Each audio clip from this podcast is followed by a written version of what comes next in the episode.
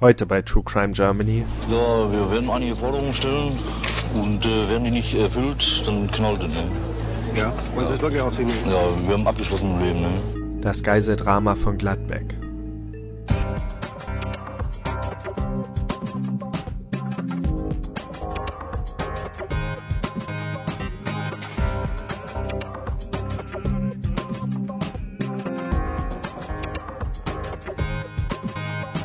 Es ist der 23. März 2017. Herzlich willkommen zu einer neuen Episode von True Crime Germany und heute geht es um das Geiseldrama von Gladbeck. Ich bin euer Moderator Toni und mit dabei sind Christian. Hallo. Und Dominik. Guten Morgen. Und auch heute möchten wir euch wieder danken. Ihr habt uns wieder einmal eine ganze Menge Feedback zukommen lassen. Viele sehr nette Sachen dabei und vor allem auch äh, ziemlich interessante Vorschläge. Und auch unser heutiger Fall die Geiselnahme von Gladbeck gehört dazu. Andere Vorschläge, zum Beispiel Kaspar Hauser. Darauf werden wir auch in Zukunft äh, in späteren Episoden noch zurückkommen. Aber ähm, wir müssen schon sagen, und da sind wir uns, glaube ich, alle einig, dieser Fall, den wir heute besprechen werden, das Geiseldrama von Gladbeck, hat uns alle überrascht. Ähm, der Vorschlag kam von, hat das irgendjemand irgendwo offen? Ansonsten es waren äh, diverse Leute, also es kam mehrfach der Wunsch, auf, auf den Fall einzugehen, beziehungsweise schon teilweise die Überraschung, dass wir es noch nicht besprochen hatten. Hat mich okay. jetzt im Nachhinein auch überrascht. Ich habe auf jeden Fall hier Ed Hoffmann Dennis, der diesen Vorschlag gebracht hat. Ich weiß nicht, ob da jetzt noch andere dabei waren. Ich entschuldige mich auf jeden Fall, wenn, ähm, ja, wenn, wenn ihr es auch gemacht habt. Egal, wer es gemacht hat. Es ist ein toller Vorschlag gewesen. Wir haben uns richtig in den Fall reingesteigert und äh, das hat Dimensionen angenommen, die wir wirklich nicht erwartet haben. Das ist ein unglaublicher Fall. Und ähm, ich spreche hier nicht aus Prinzip dieses Mal in irgendwelchen Superlativen. Das ist nicht unbedingt dieser und jener größter Fall in Deutschland und ältester und sonst was, sondern es ist einfach ein unglaublich faszinierendes Drama, ähm, das wir hier beobachten durften. Und ähm, ich glaube, wir können alle gar nicht drauf, darauf warten, jetzt darüber zu reden. Deswegen würde ich sagen, starten wir doch direkt in den Fall. Ja, also äh, auch von mir nochmal ganz kurz äh, vorab Dankeschön für die zahlreichen Facebook-Nachrichten, die wir auch immer wieder bekommen von verschiedenen Leuten. Das sind auch nicht immer extrem lange Feedbacks, aber immer so ein paar nette Worte, dass der Podcast gerade entdeckt wurde und dass es Spaß macht, den zu hören. Das freut uns natürlich sehr und motiviert sind aber auf jeden Fall auch, auch extrem lange dabei. Es sind auch immer extrem lange dabei, aber gerade auch so diese kurzen Kommentare, die ja, ähm, die schnell gehen, aber die uns natürlich auch immer motivieren, dann äh, weiterzumachen und uns immer stetig weiterzuentwickeln. Vielen Dank dafür, gerne, gerne mehr davon. Ja. So, dann kommen Und auch wir weiter kurz, die langen, bitte. Auch weiter die langen, ja, sehr gerne. Genau. Genau, dann kommen wir kurz zu dem Fall, weil, also was ist kurz, aber ähm, ganz im Gegenteil. Der Fall, der, das wird etwas länger dauern, aber ähm, ich fasse mal ganz kurz zusammen, wie sich das Ganze entwickelt hat. Am 16. August 88, das war mein dritter Geburtstag im Übrigen. Ähm, Alles Gute nachträglich. Dankeschön. Haben zwei unbekannte Personen, zu dem Zeitpunkt noch unbekannte Personen, eine ähm, Bankfiliale in Gladbeck, eine Filiale der Deutschen Bank im nordrhein-westfälischen Gladbeck überfallen und mehrere Geiseln genommen. Natürlich unter anderem den Kassierer und auch Kunden der Bank. Ähm, die Polizei hat dann relativ schnell davon erfahren, weil sich diese Bankfiliale auch in einem ja, in einer Art Einkaufszentrum befand, also dort, wo viele, viele Leute unterwegs waren und es wurde relativ schnell bekannt, dass da ein Vorfall sich zugetragen hatte. Und ähm, man hat aber am Anfang erst nur eine Person ermittelt. Also es wurde relativ schnell klar, dass eine der beiden Bankräuber ein Mann namens Hans-Jürgen Rösner ist oder war. Eine Person, die vorher schon polizeilich bekannt war. Ein notorischer Verbrecher, kann man eigentlich so sagen. So hat er sich dann später auch selbst bezeichnet. Die andere Person konnte man zu diesem Zeitpunkt noch nicht ermitteln. Und die Polizei hat dann natürlich erstmal das Gebäude umstellt, und die meisten Beteiligten gingen davon aus, dass die Situation doch relativ schnell aufgelöst äh, werden würde können. Können werden würde, würde können. Ja. Auf jeden Fall ist man davon ausgegangen, dass diese, Geisel, also diese, diese Geiselnahme höchstwahrscheinlich in Belgien Ende findet und zu dem Zeitpunkt war noch nicht klar, dass es sich da um irgendein spezielles Verbrechen handelt, was sich dann später noch zu ungeahnten Ausmaßen entwickeln würde. Ja, aber das, das, das Interessante schon hierbei ist, dass ähm, ähm, überraschenderweise die Presse relativ früh am Tatort war und auch relativ früh quasi Bilder übermitteln konnte. Es gibt da ähm, zum Beispiel ähm, also der Rösner, von dem ja bis dato dann nur bekannt war, dass er daran beteiligt ist, ähm, hatte ja dann schon über Funk Kontakt, äh, und jetzt ist schon der erste Clou, den fand ich schon richtig toll, mit Hans äh, Meiser, den vielleicht noch alle als äh, Talkshow-Moderator von RTL kennen, der damals noch am Anfang seiner RTL-Karriere war. Da gibt es zum Beispiel ein tolles, eine tolle Audioaufnahme, wie er als Journalist Kontakt hat mit Hans-Jürgen Größer Rösner über, über diesen Hörfunk, der komischerweise von der Polizei nicht gesperrt wurde zu diesem Zeitpunkt. Und dass er dort schon mitgeteilt hat, dass er zum Beispiel diese Lösegeldforderungen haben möchte oder dieses Fluchtgeld, diese 300.000 Mark und dass er Geiseln hat und wie das übermittelt werden sollte. Und da gibt's dann schon Aufnahmen, wie, wie Rösner am Eingang dieser Bank steht und die Polizei dann dieses sein, ein mögliches Fluchtfahrzeug zur Verfügung stellt und er quasi den Kameras Zeichen gibt, dass das Auto zum Beispiel vorrücken sollte. Also es war schon äh, schon am Anfang dieser ganzen Geschichte war die Presse da schon mittendrin und hat dann diese Live-Bilder für diese Zuschauer ähm, mehr oder weniger zur Verfügung gestellt, so dass man auch sofort wusste, wie sieht dieser Mann aus, der da die, gerade diese Bank überfallen hat äh, mit seinem Komplizen und und und wie der sich verhält. Das war schon mal schon mal eine absolute neue Sache, sag ich mal, die so eine Dimension des Verbrechens eingenommen hat. Vor allem hat er auch keine Anstalten gemacht, sein Gesicht irgendwie zu verbergen. Ne? Der ist ja Hans-Jürgen Rösner ist ja von Anfang an ganz offen damit umgegangen. Er hat sich direkt an der Tür gezeigt, wie du gesagt hast, ne, und hat keinerlei Anstalten gemacht, in irgendeiner Art und Weise seine, seine Identität zu verschleiern. Das ist ja auch eher ungewöhnlich für jemanden, der eine Bank überfällt. Ohne Maske, ohne alles. Ähm, also er hat schon direkt am Anfang, ähm, ihm war ja bewusst, gehe ich mal davon aus, dass, äh, dass er da gesehen wird und, und er wollte das ja bewusst auch. Ja, die Geiseln, die waren, glaube ich, ich weiß jetzt nicht mehr ganz wie lange, aber ich glaube, die waren 10, 11 Stunden, glaube ich, erstmal in der Gewalt von Rösner und seinem Komplizen. Und ähm, es wurden, wurde der dann quasi verhandelt, was jetzt zu tun ist. Ich glaube, die Verhandlung hatte der Chef der Bankfiliale übernommen. Und ähm, es ging darum, dass ein Fluchtfahrzeug zur Verfügung gestellt werden sollte und ähm, dieses Geld, diese 300.000 Mark. Ähm, aber da haben sich schon einige Fehler bei den ähm, bei bei der Polizei eingeschlichen. Also man hat erstmal nicht das Wunschfahrzeug, was sich Hans-Jürgen Rösner gewünscht hat, zur Verfügung gestellt, sondern ein anderes äh, Kfz und das hatte man dann auch noch mit Peilsendern ähm, ausgerüstet, aber das war dann den Tätern auch relativ schnell klar, dass dieses Auto manipuliert ist, weil ansonsten hätten sie ja ihr Wunschauto bekommen. Ich glaube, das wurde, Rösner hatte erwähnt, dass es ein BMW sein sollte, war es dann, glaube ich, ein Audi. Und äh, dann auch das Lösegeld das äh, wurde ewig lang präpariert, also das hat alles sich sehr extrem hingezogen. Man hat nicht einfach 300.000 Mark in eine Tasche gepackt und dann hingegeben, sondern es wurde so präpariert, dass man später nachvollziehen kann, wer das in den Händen hat und wer nicht. Und da gibt's dann auch noch diese lustige ähm, Bildaufnahme, wie dann der Polizist nur in Unterhose bekleidet sich zu der Bank vorrobbt und das Geld abgibt. Das fand ich irgendwie sehr witzig. Das sah so aus, als geht ein Polizist im Badeurlaub. Also es ist alles, ist alles dokumentiert. Man sieht auch den Kassierer, den sie angeleint haben. Also dem haben sie so eine Leine, so eine, so eine provisorische Leine um den Hals äh, gehängt. Der musste dann zur Tür hinrobben, die Tür aufmachen und hat dann diese Geld, diese Geldbündel ähm, reingewuchtet in die, in die Bank und die Tür wieder geschlossen. Und das, also schon, schon die Aufnahme von dem Kassierer mit der Leine um den Hals, ist schon sehr, sehr bizarr, weil sowas bekommt man ja zu Recht normalerweise von solchen Fällen nicht zu sehen. Sowas geht ja in die Öffentlichkeit eigentlich auch nichts an. Das ist eine extrem entwürdigende Situation in dem Moment für die Person, die da betroffen ist. Aber das wurde halt problemlos alles äh, einfach aufgenommen und dann später auch gezeigt. Ja, es gab dann auch schon eine erste TV-Sondersendung, ähm, wo dann auch äh, live vor Ort dann berichtet wurde und im Studio hin und her geschalten wurde. Und da ähm, hat sich schon so leicht angedeutet, wohin diese ganze Sache führen wird. Also schon ähm, jetzt war klar, dass man quasi am Anfang eines echten Filmes ist, sozusagen, eines Real-Life-Films, weil man halt wirklich von Anfang an bei dieser Tat mit dabei war, mit laufenden Kameras und für den Zuschauer quasi sich hier so eine Art äh, Protokoll eröffnet hat eines Verbrechens, was man so in dieser Dimension noch nie erlebt hat, aber das wird ja noch viel spektakulärer. Der Tatort in Real, hat, hat jemand gesagt, ne? Also einer von den, von den Ermittlern hat irgendwie das, die, den Begriff gebraucht, der Tatort in, in Real. So war es für die, für die Menschen. Das trifft es eigentlich ganz gut.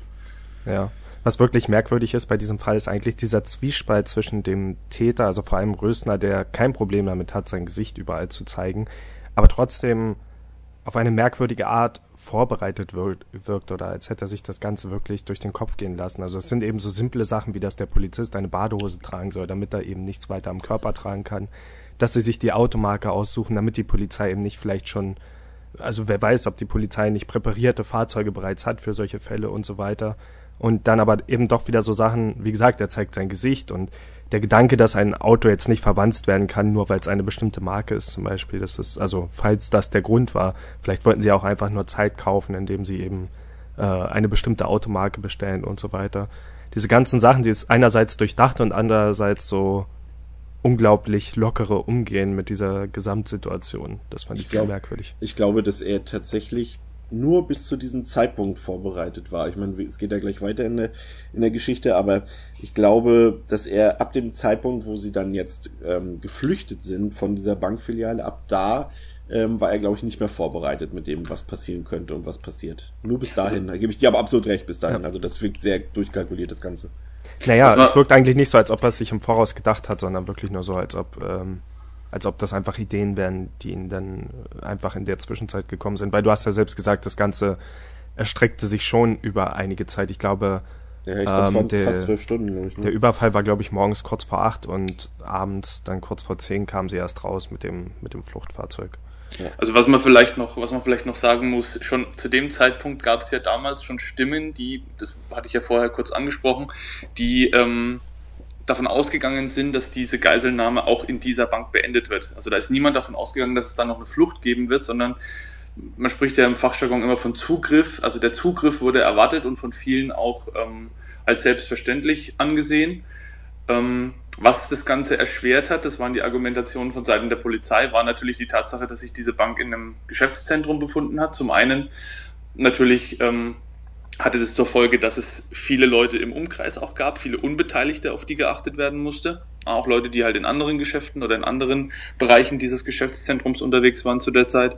Und zum anderen natürlich auch durch die Tatsache, dass man ähm, anders als bei einer freistehenden Filiale, wo jetzt nichts außenrum ist, auch physisch natürlich schwereren Zugriff auf diese Örtlichkeit hatte. Also man konnte da sich nicht äh, sämtliche Richtungen aussuchen, man sich dann vielleicht dieser Bank nähert, sondern man musste halt wirklich ähm, mit den vorhandenen äh, Örtlichkeiten dann rechnen.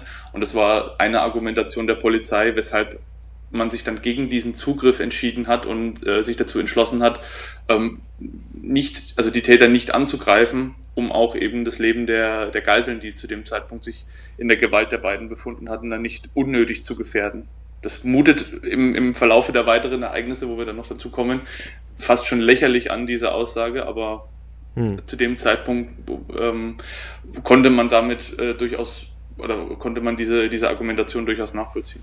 Und dabei hätte es ja wirklich nie zu einer Geiselnahme kommen müssen, weil es war ja ursprünglich ein Banküberfall, die Täter wären geflüchtet und verschwunden und die Polizei hätte dann vielleicht Verfolgung aufgenommen. Aber es ist schwer jetzt an dem Punkt schon der Polizei anzulasten, dass sie eben direkt vor der Bank auf die Täter gewartet haben, weil ich denke mal, das ist schon das übliche Vorgehen bei einem Banküberfall. Aber wenn man darüber nachdenkt, müsste man eigentlich warten, bis die Täter auf der Flucht sind. Wobei dann auch wieder andere ähm, vielleicht Passanten in Gefahr geraten, wenn es auf einmal zu einer Verfolgungsjagd wirkt. Also wie soll man an der Stelle eigentlich richtig vorgehen? Weil die Täter sind ja dann erst zurück in die Bank gegangen es ist ja auch tatsächlich eher ein seltener Fall, dass, dass die Polizei wirklich rechtzeitig vor Ort ist bei einem Banküberfall. Jetzt mal auch mal wieder auf unsere Lieblingsfernsehsendung zurückzukommen, bei Aktenzeichen XY, da merkst du auch, selbst wenn während des Überfalls schon Alarm geschlagen wird von den Bankangestellten oder sowas, dauert das immer fünf bis zehn Minuten mindestens, bis dann die Polizei überhaupt vor Ort ist und in der Zeit ist so ein Banküberfall ähm, in der Regel auch schon beendet. Das ist dann hier auch, glaube ich, für die Polizei dann auch schon fast wieder eine Ausnahmesituation, dass sie dort vor Ort sind, während die Verbrecher noch in der Bankfiliale sind. Weil so häufig kommt es nicht vor. Genau. Wie ging es dann weiter?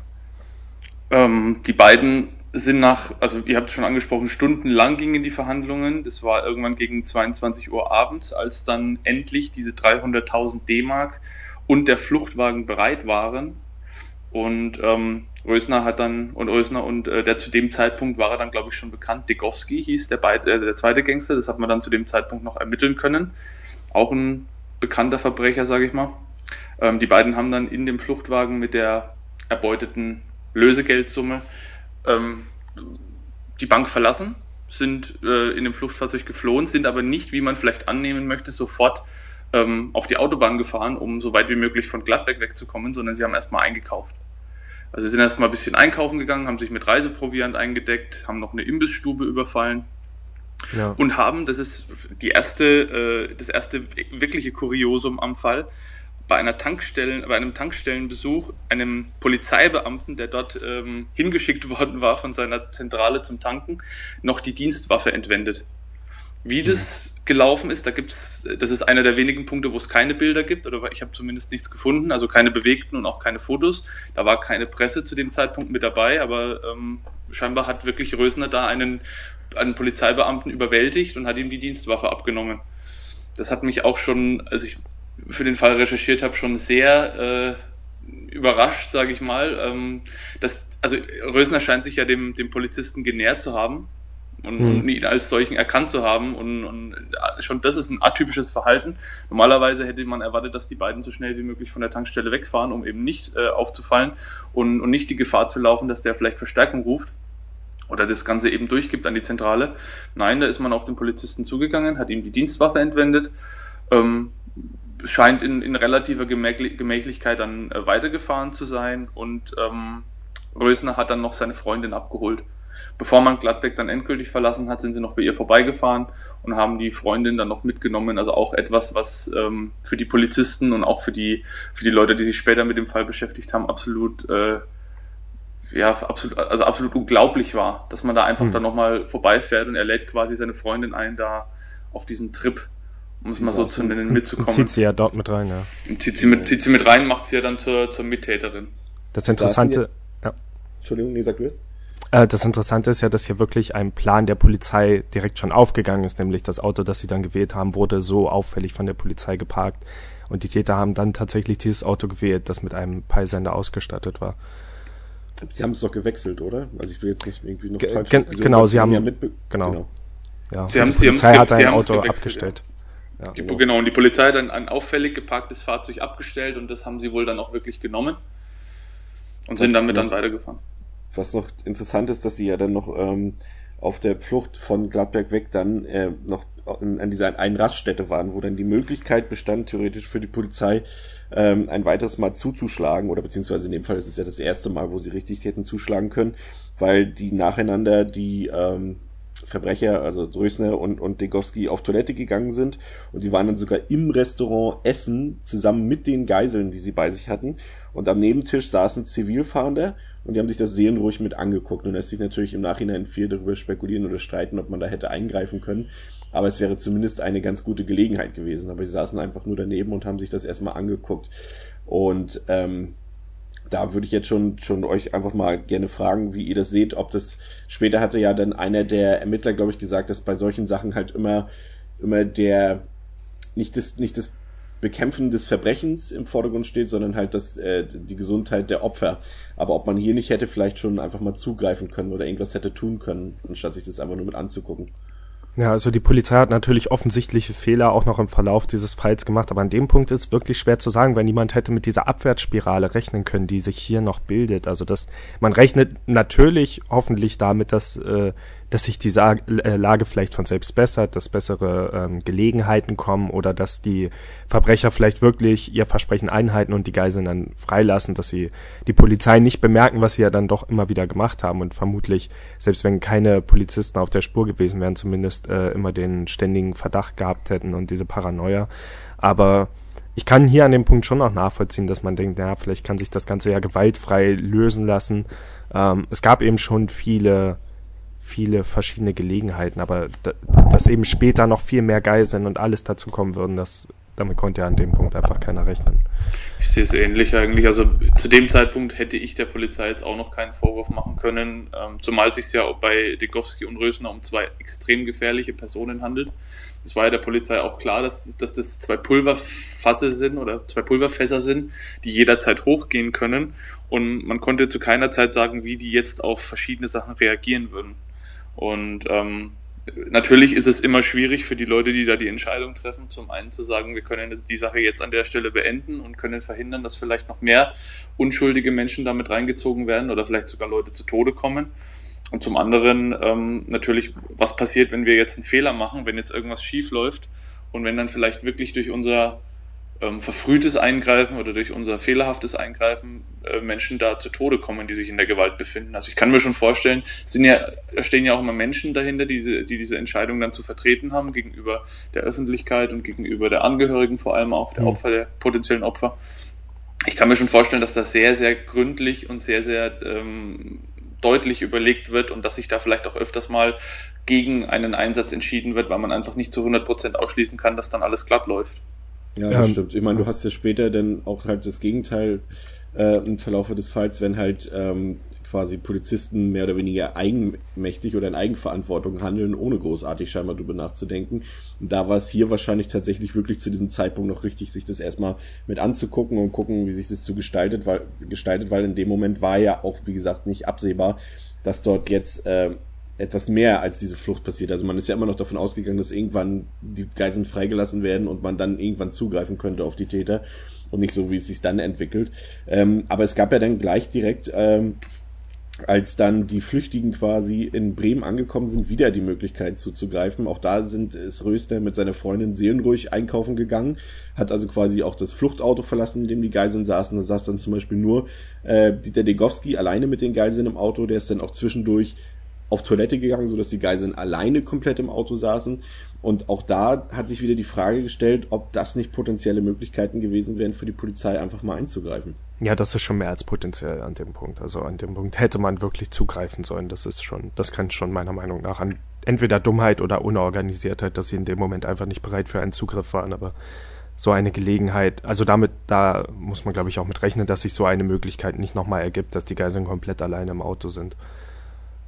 Ja, ähm, also Chris hat es schon vorweggenommen, die beiden sind dann nach, nach Bremen gefahren, weil Löblich dort Verwandte hatte und haben sich auch dort, oder die drei besser gesagt, und haben sich auch dort in keiner Weise irgendwie versteckt. Also da gibt's auch, der ganz komplette Fall ist ja äh, in Bild und Ton dokumentiert. Man sieht es auch im Internet zu mhm. Genüge, wenn man dann danach sucht. Und auch hier sieht man, wie die, die Geiselnehmer zusammen mit den Geiseln mit der Waffe am Kopf durch den, äh, durch, also durch Bremen laufen ganz normal fahren Autos vorbei, es laufen Passanten vorbei und die laufen da wie, wie Spaziergänger eigentlich so.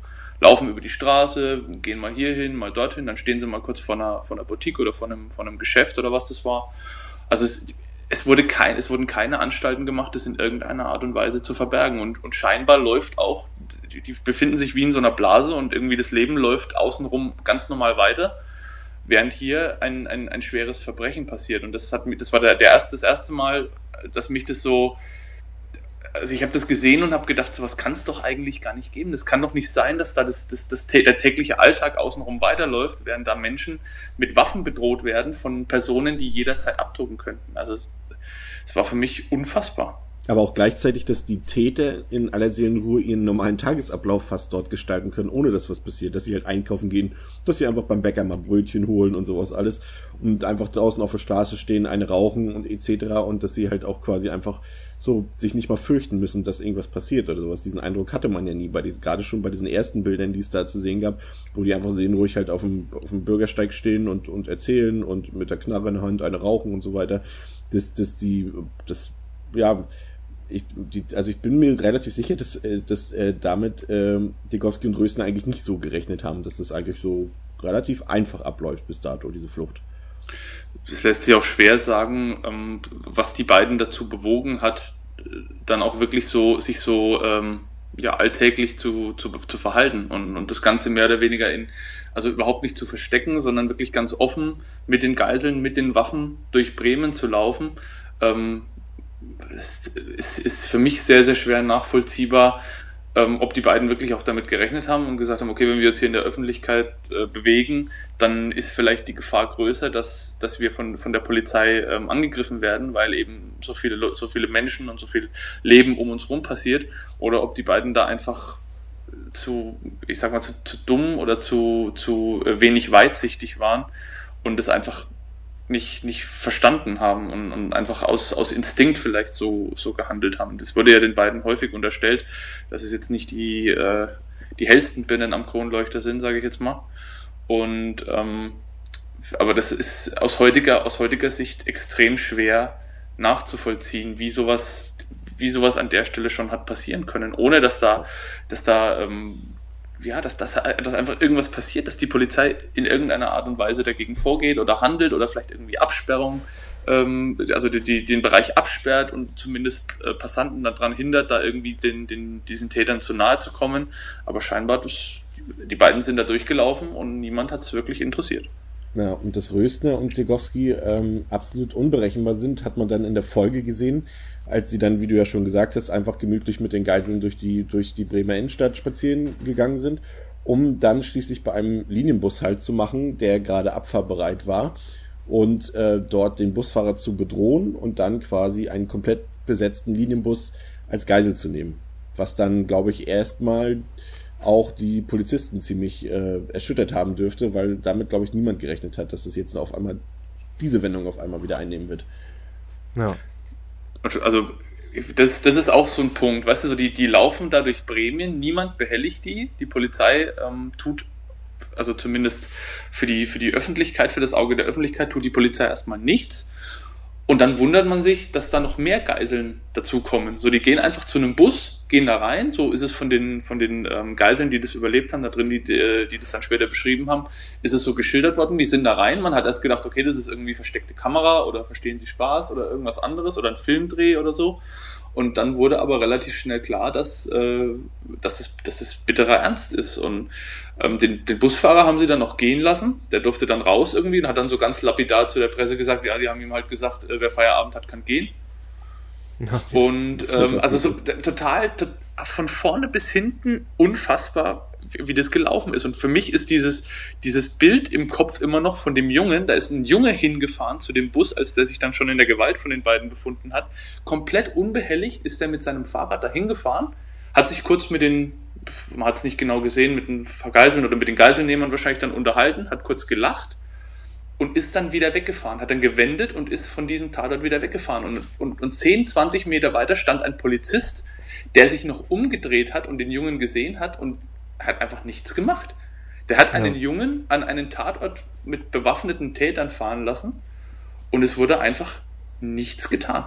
An diesem das, Zeitpunkt ja. ist, Entschuldigung, an diesem Zeitpunkt ist ja dann auch schon tatsächlich der Fakt eingetreten, dass äh, die Journalisten wirklich zahlreich vor Ort waren, die teilweise ja das ganze Geschehen aus Gladbach, Gladbeck quasi mitverfolgt haben und die Täter verfolgt haben.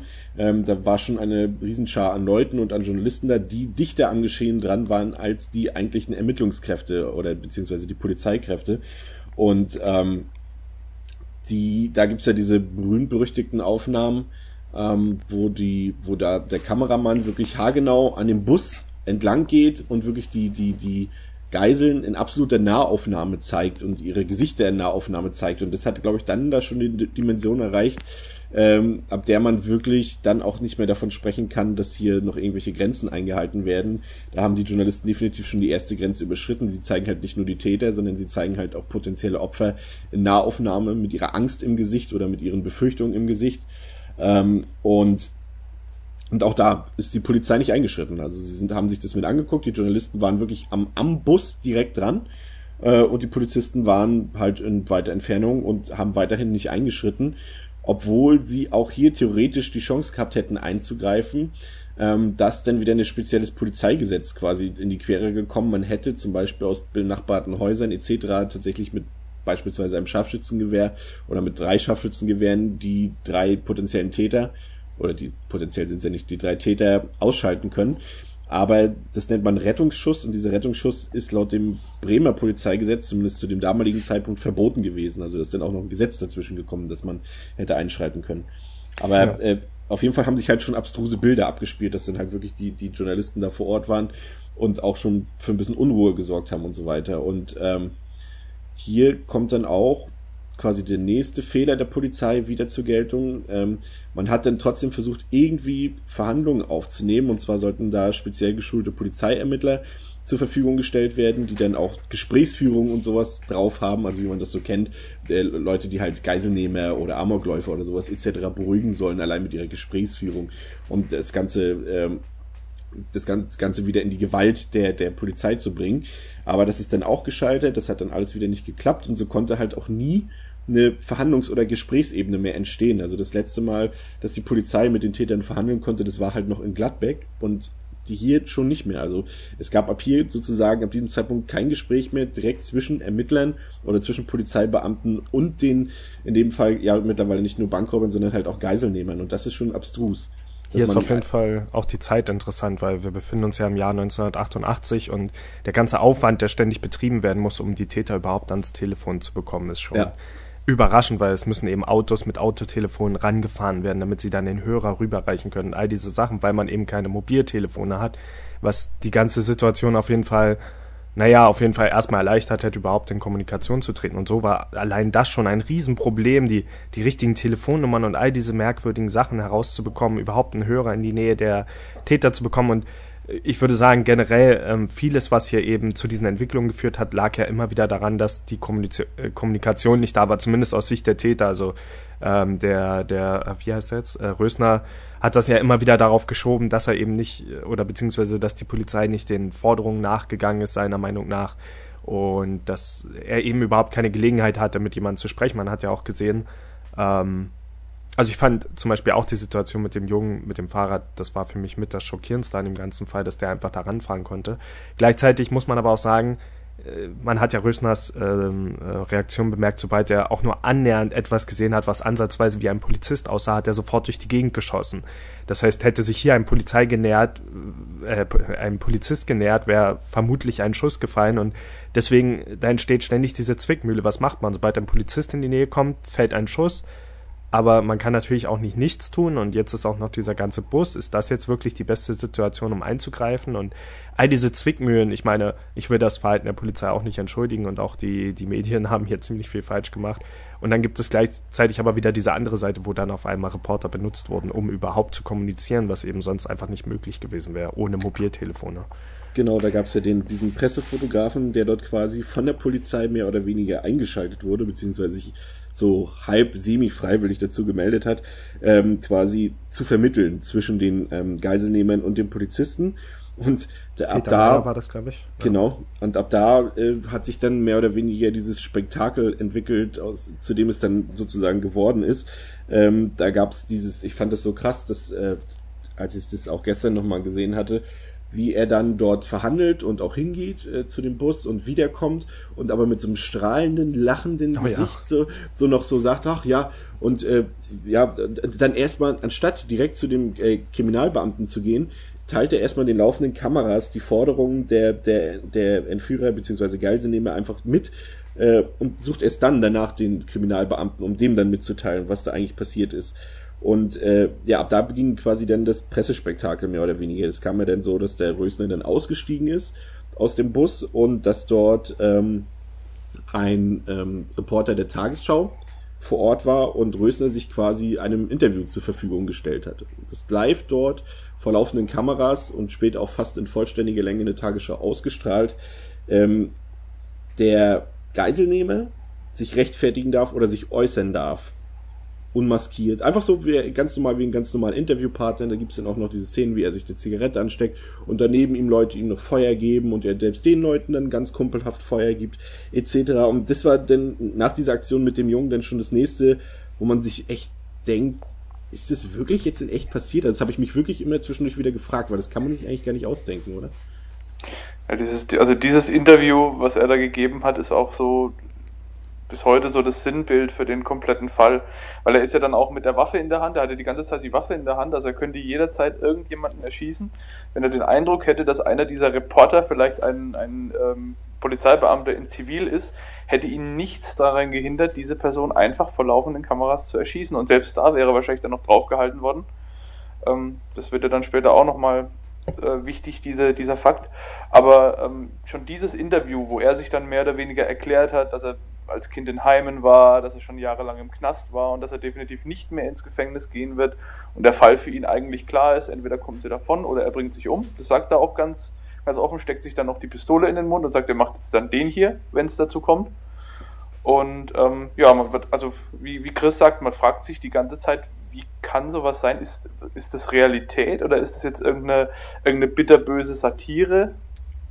Aber ähm, hm. man, man kann eigentlich kaum glauben, dass sich sowas wirklich zugetragen hat. Also man muss vielleicht noch dazu sagen, diese ganzen Bilder, wie sie heute verfügbar sind, die wurden nicht alle ausgestrahlt damals. Weil da hatten wohl scheinbar auch noch die Verantwortlichen bei den Sendern oder bei den, bei den Pressestellen entsprechend noch äh, letzte oder einen letzten Rest Skrupel und haben dann bei vielen Sachen gesagt, okay, wir können das so nicht senden, wir senden dann halt etwas in Anführungszeichen harmlosere Bilder. Aber ähm, für mich das Schlimmste schon an diesem Punkt ist eigentlich weder, wie mit den Tätern umgegangen wurde, noch die, die, die offensichtlichen Fehler, die die Polizei gemacht hat, sondern die Medien, wie sehr sie die, die Geiseln entmenschlicht haben. Weil da, es, es ging ja nicht um Menschen, sondern es ging ja einfach um einen Bus mit einer Fracht. Aber dass da Menschen drinnen sitzen, Menschen, die Angst um ihr Leben haben, Menschen, die vielleicht schon an dem Punkt für ihr Leben traumatisiert sind, wenn sie das überleben, die nie wieder dieselben sein werden, das hat niemanden interessiert. Der, der Presse war das einfach scheißegal. Hm. Denen war das komplett scheißegal. Es ging um die Story, es ging um die, um die Täter, die jetzt, das, also so eine Gelegenheit, das haben auch viele von den von den Presseleuten in, in den Dokumentationen später dann ganz unumwunden zugegeben. Das, für die war das eine Story, die in der Form nie mehr wiederkommt. Das war eine einmalige Gelegenheit, die sie in ihrem Leben wohl nie wieder erhalten würden. Und deswegen sind da alle Hemmungen gefallen und nur noch die Sensationslust stand an, an erster Stelle. Also das wurde wirklich auch so zugegeben. Und was mich auch sehr schockiert hat, war, dass ähm, Leute, die damals in dem Untersuchungsausschuss saßen, also auch Polizeifunktionäre, die teilweise sogar ähm, anonym das Ganze geäußert haben, weil sie, weil sie unerkannt bleiben wollten, die haben dann auch gesagt, dass sich Leute bei der Polizei der Gestalt geäußert haben, dass sie gesagt haben, wir machen einfach die Augen zu und hoffen, dass das möglichst schnell vorbei ist. Egal wie, wir hoffen, dass die vielleicht den Bus nehmen und wegfahren, dann ist es nicht mehr unser Problem in Bremen, aber wir wollen diese diesen Bus da eigentlich nicht mehr haben. Wir wollen, dass die, die sich jetzt so schnell wie möglich vom, vom Acker machen. Und schon allein die Aussage von, von Polizisten, die eigentlich zum Schutz der Menschen da sind, zu sagen, ja gut, das ist hoffentlich bald nicht mehr unser Problem. Ähm, wir hoffen, wir sitzen das jetzt aus ja. und hoffen einfach, dass die bald den Bus nehmen und abhauen. Der, der Rösner hatte ja auch dann den Wunsch geäußert, dass dort ein, ein äh, quasi mit Handschellen gefesselter Polizist unbewaffnet ähm, als Vermittlungsperson als Vermittlungsposition oder Person zum Bus hinkommt, vielleicht auch als Austausch gegen Geiseln etc., das weiß man jetzt nicht mehr. Aber die Polizei hat sich ja vehement dagegen gewehrt, dort einen Beamten zum Bus zu schicken. Das fand ich auch ziemlich krass. Ähm, ja. Also sie, haben sich einfach verweigert, da in diese Verhandlungen einzusteigen und irgendeinen von den Polizeibeamten da irgendwie in eine Situation zu bringen. Ähm, und ähm, das fand ich eigentlich krass. Ist aber auch eine echt so, schwierige so Situation. Aber ich, ich hatte auch schon in dieser Raststätten-Situation, wo die Polizisten in Zivil direkt neben den Tätern saßen, mich hat nie so richtig dieses Gefühl losgelassen, dass sie eigentlich einfach nur nicht selbst zuständig sein wollten, vielleicht Angst hatten, selbst eine Kugel abzubekommen, dass sie nicht wirklich geschult waren in diesen Situationen.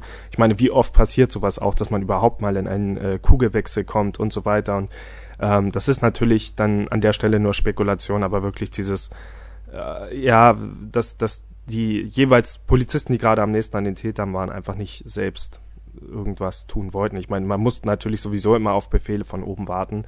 Aber gerade diese Situation, dass ein Polizist in Handschein in den Bus geschickt werden soll, ähm, weiß ich auch nicht, ob ich da zugestimmt hätte. Also schon einerseits um den Tätern nicht noch diese Macht zu geben, dass sie überhaupt so eine Forderung stellen können, jemanden auszuliefern in Handschellen, von dem man weiß, dass sie ihn hassen und vielleicht, sobald sie ihn sehen, dann doch in den Kopf schießen.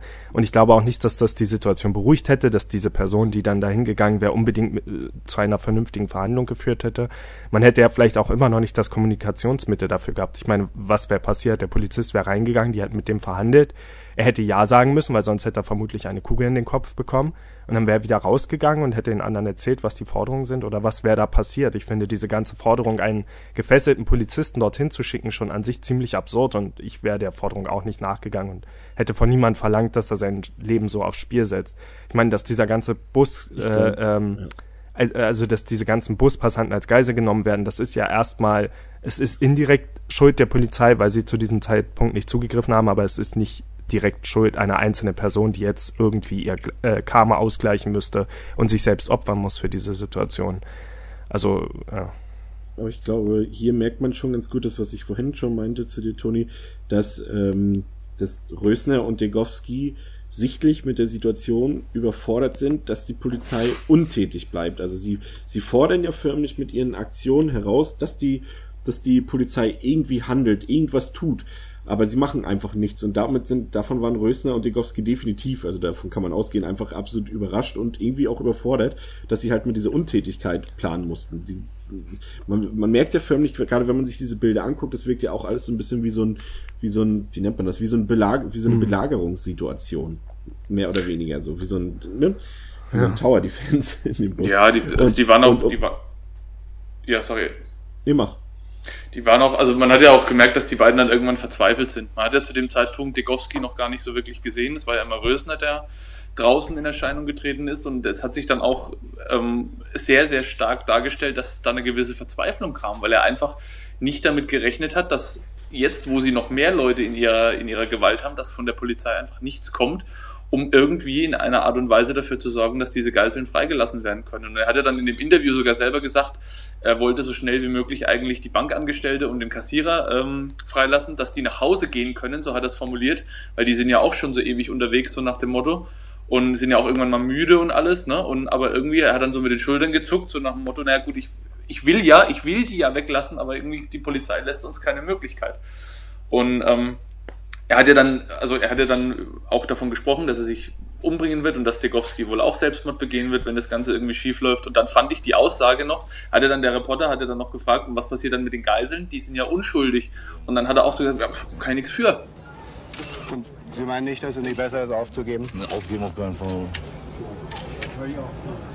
Das, ich kann Ihnen ganz konkret sagen, wie das dann abläuft. Dann knallt da drin und vor allem mein Kumpel ist brandgefährlich. Ne? Und äh, der letzte ist dann diesen, ja. Ja, ich habe elf Jahre Knast weg, ich habe 13 gehabt. Ich war von Anfang an Erziehungsheim und so eine Scheiße alles. Ne? Und äh, ich scheiße auf mein Leben. Und das meine ich ganz im Ernst. Ja. Aber die anderen, die Unschuldigen? Kann ich nichts fühlen.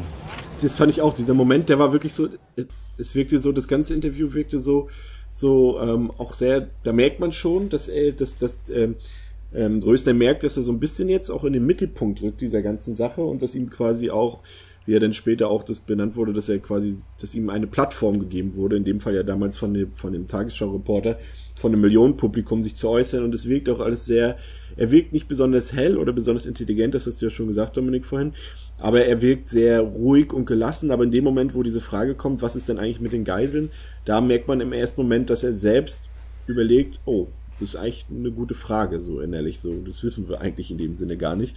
Und ähm, das, das, ach, ich weiß nicht, also ich glaube, das ist, wenn man das einmal gesehen hat, ver verlassen einen diese Bilder auch nicht mehr, wie er da einfach in, quasi so vor, von, vor dem Reporter steht und sich äußert und auch so, auch diese, diese ganze Optik, die er so an den Tag legt. Man merkt ja schon, dass er, dass sie selber auch gestresst sind von der Situation. So seine Haare sind zerzaust und seine, seine Augen ähm, sehen auf jeden Fall schon so aus, als hätte man ziemlich lange nicht geschlafen und es sind einfach so auch beeindruckende Bilder. Und das ist immer so dieser Zwiespalt, den ich gestern auch ähm, hatte, als ich mir nochmal die Sachen angeguckt habe, ähm, dass du einerseits schämst du dich so ein bisschen für diese Situation, die dort entstanden sind? Also nicht du dich selbst, aber das ist halt ein, eine Charme-Situation, dass dort einem Gangster einfach dieses Publikum geboten wird, der sich äußern darf, die Journalisten alle vor Ort sind, die die Opfer und die Geiseln etc. filmen. Aber andererseits ist es auch ein faszinierendes Zeitdokument und das macht es dann irgendwie wieder so, so surreal, so mhm. interessant. Mhm. Aber wenn man so drüber nachdenkt, dass halt eine Tagesschau als für mich ist Tagesschau ein, ein ist, ist renommierter Journalismus und seriöser Journalismus aber dass die sich dazu hingeben, das dann äh, auszustrahlen in fast voller Länge, da hat sich ja dann der Redaktionsleiter später auch noch zu geäußert und hat sich dann auch so die Frage gestellt, wer für sowas denn eigentlich diese Verantwortung hat, weil sie einfach alle mit dieser Situation nicht klargekommen sind, dass sowas überhaupt zum ersten Mal passiert. Und das ist ja das, wo sich viele in der Journalie später halt auch diese Ausrede gesucht haben, dass, dass so eine Situation nicht planbar ist, weil sie ja zum ersten Mal passiert ist und dadurch die Journalisten halt auch ihre ähm, Möglichkeiten unterschätzt haben, wie sie dann auf dieses Geschehen einwirken, was ja dann später auch nochmal. Wir hatten auch diese Situation mit dem, ähm, ich weiß nicht, wer, welche Fernsehsendung das war, aber mit dem äh, Bürgermeister von Bremen, also dem damaligen Bürgermeister Klaus genau. Wedemeyer, der eigentlich in der Sendung war, wisst ihr noch, wie die Sendung hieß? Irgendwas. Ja, irgendwas äh, mit genau. Bitten. Er war in dieser Sendung ein, eigentlich ja, für ein anderes Thema, um äh, über irgendwas Stadtspezifisches zu reden. Kurz vorher lief aber eben der, der Bericht über dieses Geiseldrama, was für mich schon an sich äh, schockierend ist, dass überhaupt während so eine Situation läuft, denke ich mal, hätten wir, also wir haben es zum Beispiel am 11. September mitbekommen, da würde die ganze Zeit einfach Dauer-Nachrichtensendung laufen. Also alle anderen Programme würden unterbrochen werden und dann nicht ein Interview zu irgendeinem anderen Thema. Und ähm, er selbst äh, lässt sich dann aber zum Glück zu der Hinsa äh, Aussage hinreißen, dass er eben nicht okay findet, wie diese Bilder hier gesendet werden und so weiter und dass sie darüber später noch zu reden haben. So eine Sache, obwohl er eben gar nicht für dieses Thema da war, aber er hat sich trotzdem nicht nehmen lassen, dort seine Meinung dazu zu sagen. Ähm, ich, ich gehe jetzt mal davon aus, dass die Sendung in dem Moment noch live, also dass das, das während des Geiseldramas lief. Was mir aber jetzt rückblickend wirklich seltsam vorkommt, dass dann überhaupt ein Interview geführt wird zu irgendeinem anderen Thema, vor allem mit dem Bürgermeister der Stadt. Also ich bin mir gerade nicht sicher, in welchem Kontext diese Sendung lief. Das ging. Ich glaube, ich glaube, ich glaube, es war, also ich mag mich jetzt, wollen ja auch nichts Falsches sagen, aber ich glaube, er war schon in diesem Kontext da.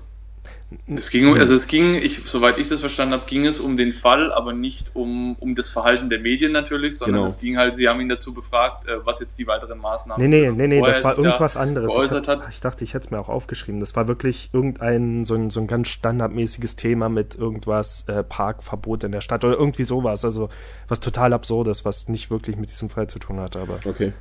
Also ich habe es ich auch nicht mehr parat. Also ich habe ich hab auch nur noch diesen Schnipsel im Kopf, wie er gesagt hat, darüber werden wir noch sprechen müssen, aber das Verhalten der Medien ist hier absolut unangemessen.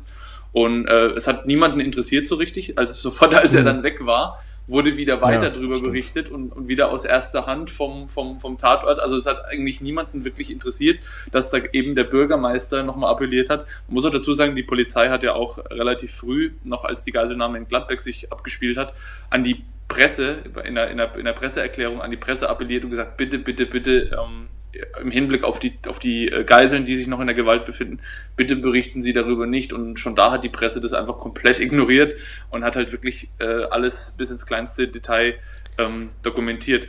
Und speziell in dem Fall jetzt, ähm, diese, diese äh, Geiselnahme, die sich dann in Bremen weiterentwickelt hat, die ist ja dann auch nochmal eskaliert. Das hatte ja alles so einen jovialen, ruhigen ähm, so eine äh, joviale und ruhige Atmosphäre zu dem Zeitpunkt, als diese Interviews da gemacht worden sind. Äh, Rösner hat dann die Waffe in seinen Schoß gelegt, hat sich dann noch ins Auto gesetzt und hat noch mit einem, ich glaube, mit einer Zeitung oder so telefoniert und hat denen dann auch noch ein Interview gegeben, mehr oder weniger auch in ganz ruhigen Tonfall. Und als das dann beendet war, ist er dann wieder zum Bus zurück.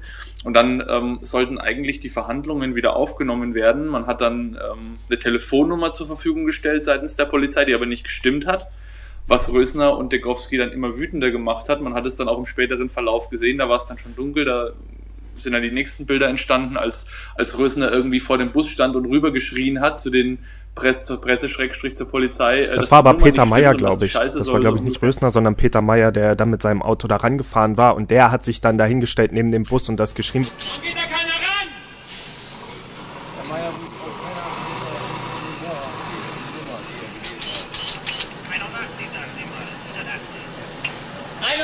Wo geht der statt 80. Ja, ich hab's mitgehört. Ich bin von Meier, der muss nicht weg, der muss nicht mal wo die Rösler ist ja dann ähm, ausgerastet und hat dann rumgeschrien, als er äh, vermutet hat, dass in den gegenüberliegenden Fenstern irgendwelche Polizisten sitzen, wo er dann auch angefangen hat, einfach mal kurz wild ja, durch die Gegend das, zu schießen.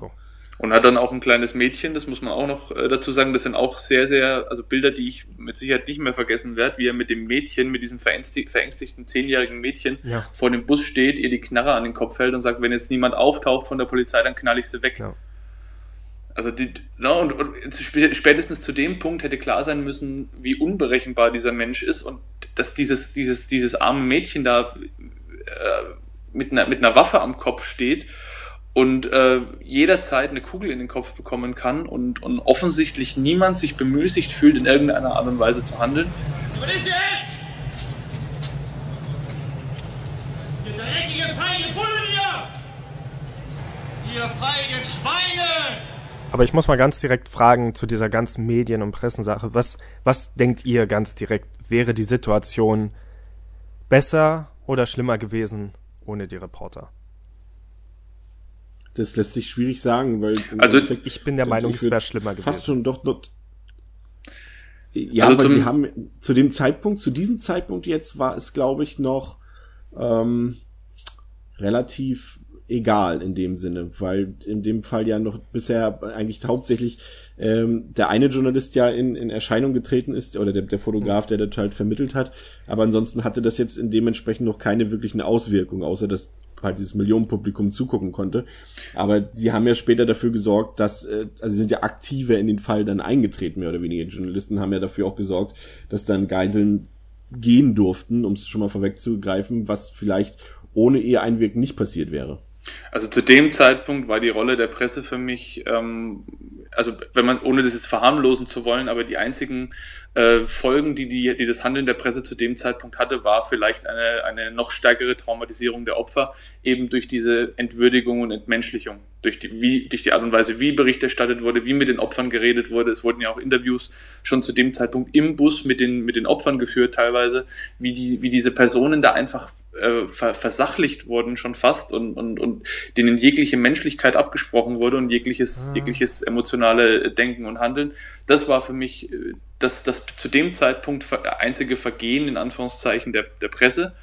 Ähm, wobei wir später dann noch dazu kommen, Chris hat es gerade angesprochen, die Rolle ist immer zwiespältig betrachtet worden und wohl auch zu Recht, weil die Presse einerseits im späteren Verlauf etliche Sachen getan hat, die eigentlich Sache der Polizei gewesen wären, die positiv zu bewerten sind, aber natürlich immer mit dem Hintergedanken, wir wollen diese Story und das macht es zu einem, zu einem sehr zweischneidigen Schwert. Also ich denke speziell in dem Fall lässt sich die Frage, wie wäre das Ganze äh, mit oder ohne Presse verlaufen, besser oder schlechter, das also, lässt sich einfach nicht ja, eindeutig Ja, vor allem, ich finde, also es gibt Punkte auf jeden Fall in der Berichterstattung, wo ich mir auch dachte, oh mein Gott, äh, was soll das gerade? Vor allem, es gibt wirklich diesen einen äh, ziemlich krassen Punkt, wo, wo die Geise hinten dann wieder in einem normalen PKW sitzt und der Reporter sagt, können Sie, äh, können Sie bitte ein bisschen lauter sprechen oder so, weil sie im Mikrofon nicht zu verstehen ist. Das, ja, das ja. war auch eine Situation, wo ich mir dachte, was zur Hölle oder wo, wenn dann später die Presseleute wirklich noch aktiv dabei helfen wollen, dass der Fluchtwagen vorwärts kommt und solche Sachen.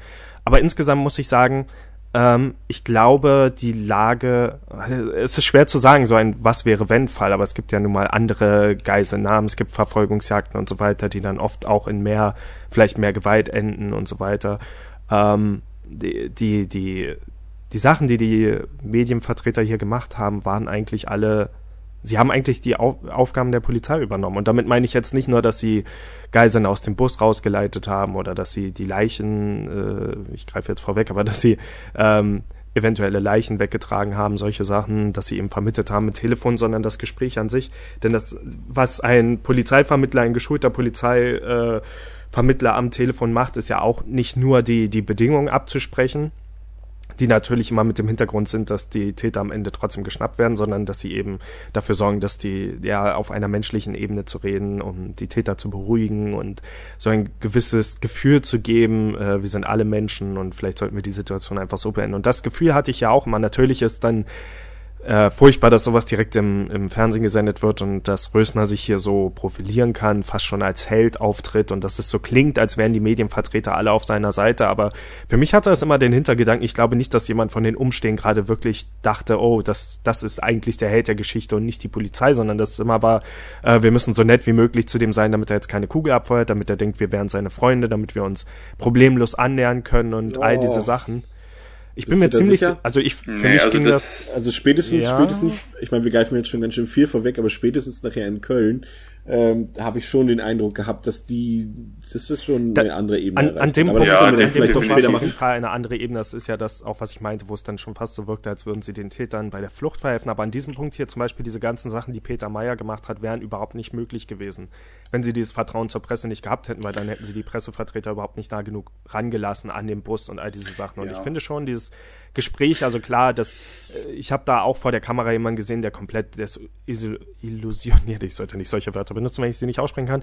Ähm, die, die Art, wie er gesagt hat, ja, die Geiseln ist nicht mein Problem, aber man hat schon gemerkt, dass die Reporter, also ich finde, Dominik hat das auch ein bisschen sehr, sehr, sehr krass ausgedrückt, dass, dass ähm, das in dem Bus alles, dass das nur Fleisch war für die Reporter, weil es kamen ja schon immer wieder so Fragen auf, ähm, ja, aber wollen Sie, Sie wollen nicht vielleicht aufgeben an dem Punkt? Oder als Sie dann eben gesagt haben, ja, für uns ist eh alles vorbei, wo, ähm, wo die, die Pressevertreter dann gefragt haben, ja, aber für, für die Geiseln doch noch nicht. Und all diese Sachen, also Sie haben schon versucht, das, das Ganze menschlich zu sehen und man hat schon auch gesehen im Gesicht.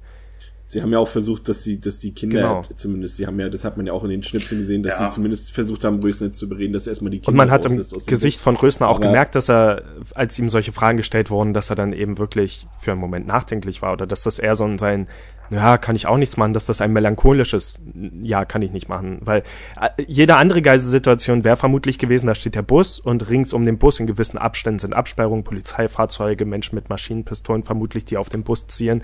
Das wäre, also ich, vielleicht habe ich hier gerade mehr Filme im Hinterkopf als tatsächliche, aber es gibt ja doch genug, zumindest aus den USA, äh, ähm, Kameraaufnahmen und so von, von Verfolgungsjagden, von Geiseldramen und so weiter. Und ich finde das fast beruhigend und ich weiß nicht, ob es für mich als Geisel nicht auch beruhigend gewesen wäre, dass dieser Bus komplett von Menschenmassen umstellt ist und ich eben nicht komplett allein bin mit diesen Tätern, sondern dass, dass ich immer noch das Gefühl habe, äh, ja, also die können jetzt nicht einfach wegfahren. Hier ist eine volle Stadt, hier sind Menschen, die den Bus komplett umstellen. Das wäre mein Gefühl gewesen als Geisel, dass, ah, okay, hier sind so viele Menschen. Ja, also ich denke, ich denke, sich in Geiseln zu versuchen reinzuversetzen, ist, das sollte man nicht machen und da sollte man auch jetzt nicht drüber spekulieren, weil niemand, der schon mal in der oder niemand, der noch nie in der Situation war, kann das nachvollziehen, wie man sich da fühlt.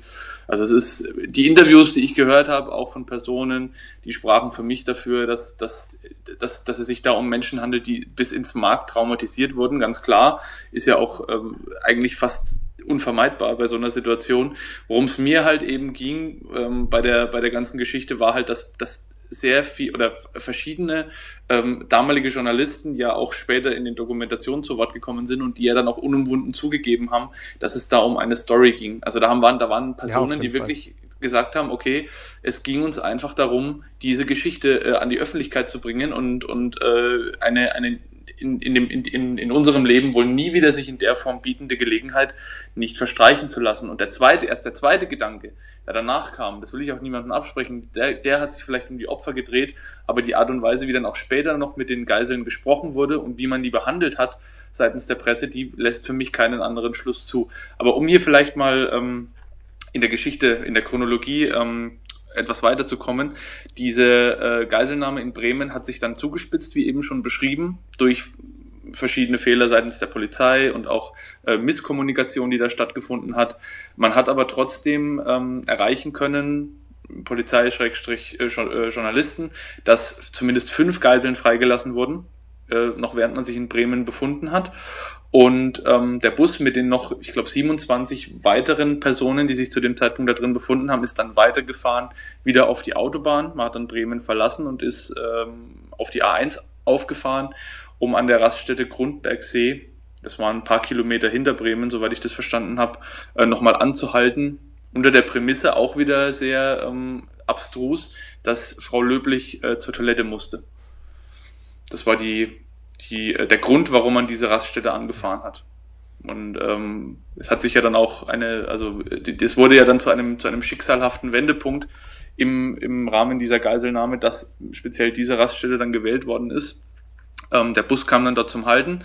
Äh, Frau Löblich ist scheinbar mit zwei Geiseln, habe ich, hab ich das richtig in Erinnerung, mit zwei Geiseln ähm, zur Toilette gegangen. Genau. Und da wurde dann eine bis heute nicht belegbare Entscheidung gefällt, wohl eine Einzelentscheidung, die nicht äh, autorisiert war von höherer Stelle, auf Frau Löblich zuzugreifen oder wie es dann auch in den äh, überlieferten Tondokumenten hieß, äh, abzufischen. Also da wurde wirklich, man hat dann zwei Polizisten gehört, wie sie sich unterhalten haben und der eine hat dann gesagt, wir hätten jetzt die Möglichkeit, die abzufischen und der andere sagt so, so irgendwie sinngemäß, ja mach doch, mach doch mal.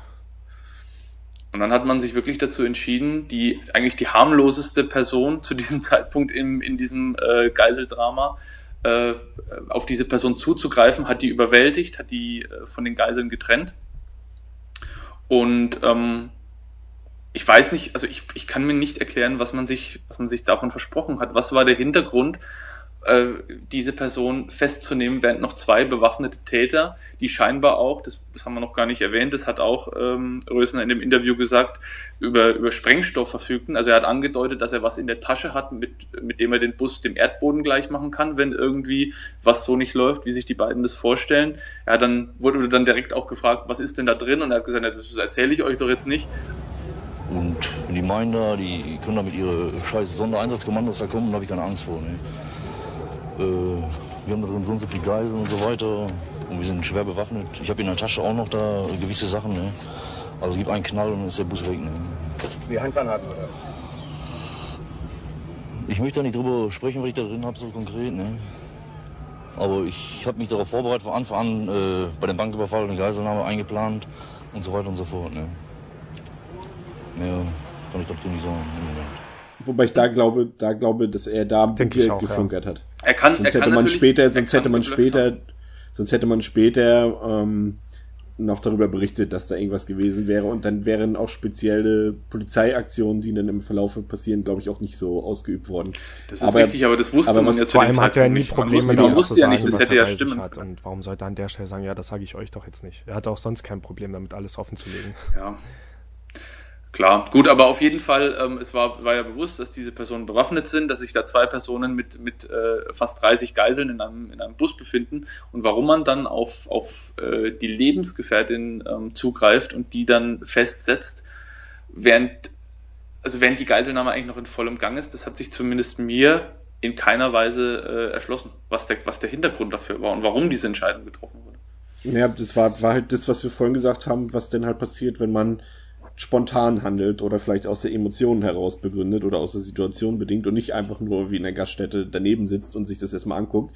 Ähm, warum das jetzt ausgerechnet in dieser Situation passiert ist, das werden wir, das wurde ja auch nie so ganz dann aufgeklärt.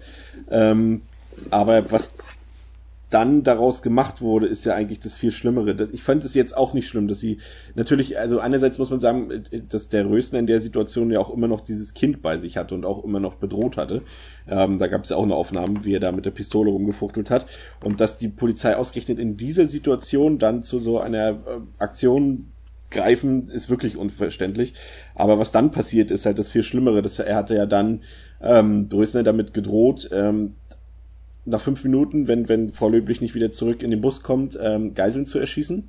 Und dann kommt wieder das absolute Polizeiversagen halt äh, in dem Fall wieder ins Spiel, wo dann einfach schon die, die ähm, Freundin von Rösner, also die, die Löblich, äh, schon weggefahren wurde vom Tatort ähm, und ähm, dass dann die Handschellen der Schlüssel für die Handschellen abgebrochen ist und sich das alles so weiter verzögert hatte und Röster das ja das ganze die ganze Situation auch als Provokation aufgefasst haben muss, dass dann halt seine Freundin da quasi äh, von der Polizei festgenommen wurde. Und die, Polizei wollte dann die löblich zurückführen in den Bus, aber das dauerte alles so lange, dass dann halt das Unvorstellbare passiert ist. Und und da muss man sagen, das Ding geht halt wirklich aufs Konto der Polizei, muss man ganz einfach sagen. Also was ich, was ich da noch äh, ganz kurz an erwähnen möchte, also die, äh, es, es, es war ja nicht belegbar. Das, wie gesagt, es hat, handelt sich angeblich um eine Einzelentscheidung von Personen, die dazu gar nicht befugt waren, die sich in dem Moment dazu entschieden haben und die wohl auch von ihrem Handeln überzeugt waren, weil das Funkgerät war aus, man hat die erst nicht erreicht, die hatten die Frau quasi in Gewahrsam und sind mit ihr ans andere Ende von dieser Raststätte gefahren. Und dass dann auch noch der Schlüssel abbricht, ist für mich eigentlich, also solche Zufälle gibt es meines Erachtens nicht. Für mich war das vorsätzliches Verzögern, weil die beiden wohl überzeugt waren. Es wurde auch so erwähnt von den Leuten, die vor Ort waren, dass die eigentlich damit nicht einverstanden waren. Die wollten die eigentlich nicht gehen lassen.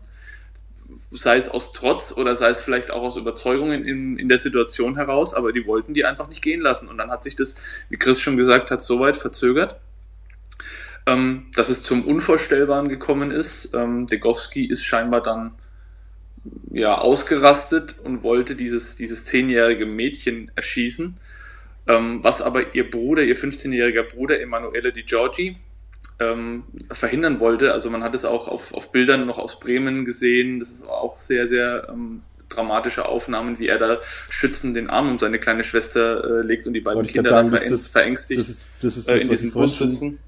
Das, was ich vorhin schon ansprechen wollte, dass du halt, dass diese Bilder sich halt dann noch mehr verfestigen, wenn du siehst, dass diese beiden Gesichter, die halt so im Mittelpunkt dieser Aufnahmen aus dem Bus standen, wo halt die Kamera über die Geiseln fährt, dass diese beiden Gesichter von diesem Mädchen und dem Jungen so im Mittelpunkt standen und das hat, dass das dann im Nachhinein noch so eine Brisanz kriegt, ist halt auch verdammt krass einfach nur. Und es ist alles, es ist ja alles in, in Bild und Ton dokumentiert. Man kann das alles nachschauen. Man sieht genau, wie Löblich wieder zu dem Bus zurückgeht. Kurz nachdem das dann passiert ist, also vielleicht noch ganz kurz ähm, zur Chronologie. Ähm, Emanuele de Giorgi hat sich dann wohl schützend über seine äh, kleine Schwester geworfen und Degowski hat ihn dann erschossen. Also hat ihm in den Kopf geschossen.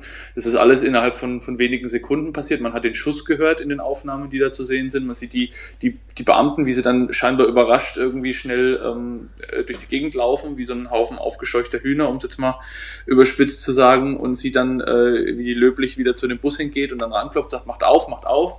Und gleichzeitig wird aber der tote ähm, der tote Emanuele dann rausgetragen und auch wieder von, das ist jetzt einer der Punkte, äh, die, die Toni von angesprochen hat, was man der Presse auf jeden Fall zugute halten muss. Ein Rettungswagen war nicht vorhanden. Da hat mhm. scheinbar keiner damit gerechnet, dass bei einer Geiselnahme, die äh, von bewaffneten Tätern durchgeführt wird, da vielleicht jemand verletzt werden könnte. Deswegen musste auf die Schnelle noch ein Rettungsfahrzeug gerufen werden, was nicht zur Verfügung stand.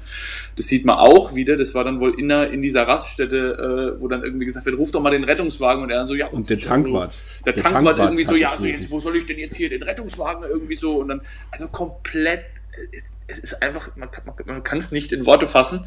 Und, und zeitgleich wird dieser Tote aus diesem Bus rausgetragen und ähm, von den auch wieder von Pressemitarbeitern, die dann sagen, mach Platz, mach Platz, wir brauchen einen Krankenwagen, aber es nicht versäumen, den Kopf nochmal hochzuhalten von dem zu dem Zeitpunkt schwer verletzten Jungen, um noch äh, das beste Bild zu bekommen. Von einem auch, Kind. Ne? Von, von, einem Kind. kind. Und auch das ist also für, für mich, alle, alle Rettungsversuche und alles rechtfertigt dieses Verhalten für mich nicht. Das wird dadurch weder negiert noch irgendwie beschönigt, sowas ist einfach menschlich die aller, aller unterste Schublade. Wenn da ein Mensch in, in, in, meinen, in meinen Armen verblutet und ich trotzdem immer noch, auch wenn ich ihn gerade rette, trotzdem immer noch im Kopf habe, okay, ich muss jetzt aber noch hier den Kopf so ein bisschen drehen, dass ich das beste Bild bekomme. Das ist, also das ist wie ja, ein Film. Ich bin auch der Meinung, spätestens ab dem Punkt, als das erste tatsächliche Opfer gab, da sollte wirklich kein, da sollte auch keine Menschlichkeit mehr entstehen und kein direkte, keine direkten Gespräche mit dem Täter von Seite der Presse und all diese Sachen, die ja dann später mal noch erfolgt sind. Ich finde, ab diesem Punkt, wo es wirklich um, umkehrbar war. Ich meine, bis dahin, es war schon ein ziemlich schlimmer Fall, aber es war eben eine Geiselnahme, die hätte gelöst werden können und Rösner hat sich so ein bisschen vor der Kamera aufgespielt als jemand, mit dem vielleicht zu verhandeln wäre, aber ab diesem Punkt finde ich eben auch, also alles, was auch von hier an passiert, dass die, dass die Medien immer noch diese, immer noch versuchen, so auf beste Freunde zu machen mit den Tätern und so, ab, ab dem Punkt finde ich das auch verständnislos. Ähm, welche, welchen Zeitrahmen hatte er gegeben, wann, wann sie wieder zurück im Bus sein soll? Hatte, Fünf Minuten, fünf das, Minuten. das ist fünf, aber auch schon Minuten. wieder so, so, so, eine, so ein kurzsichtiges und absurdes Denken auf Seiten der Täter. Natürlich, natürlich wird das nicht innerhalb von fünf Minuten passieren. Dafür ist die Handel, ähm, wie nennt man das, die, die Befehlskette einfach zu groß. Niemand kann innerhalb von fünf Minuten entscheiden. Ich meine, sicher nicht der Poli Ja, aber der Täter denkt ja nicht, der Täter denkt ja nicht ja, aber soll, in so einem Moment. Nee, und er hat, er, hat, er hat ja angenommen, sie wäre noch in der Nähe. Das ja, aber selbst dann der, der, der, gedacht, der Polizist, der, der die Verhaftung vorgenommen hat, kann niemals selbst entscheiden, sie wieder freizulassen. Das wird niemals innerhalb von fünf Minuten passieren und deswegen will ich, also ob sie nur rational denken oder nicht, was sie offensichtlich nicht tun, ich finde, ich will es nur nochmal betonen, auch wenn es eigentlich klar sein müsste, den, der Mord geht natürlich auf Kosten der beiden Vollidioten und nicht auf Kosten der Polizei. Ganz im Ernst, also auch nach fünf ja. Minuten dann wirklich zu sagen, okay, sie ist nicht wieder da, wir sollten jetzt jemanden erschießen, dann müsste man doch das, also das, ja, ja, das ist für mich einfach unverständlich. Selbst wenn, selbst wenn der verhaftende ja, Polizist, der sie gerade an der Handschelle hatte und die vielleicht noch um die Ecke standen und gesagt haben, okay, lassen wir sie jetzt frei, hätte der, hätte er es niemals entscheiden können, nie im Leben. Er wäre für immer seinen Beruf los gewesen und vermutlich, weiß ich nicht, was für rechtliche Folgen vielleicht noch gefolgt wären, vielleicht sogar Mittäterschaft, wer weiß, was sich Gerichte alles ausdenken können, in dem Moment, wo er einfach die Handschellen aufschließt ja. und eine Täterin fliehen lässt. Das geht einfach nicht.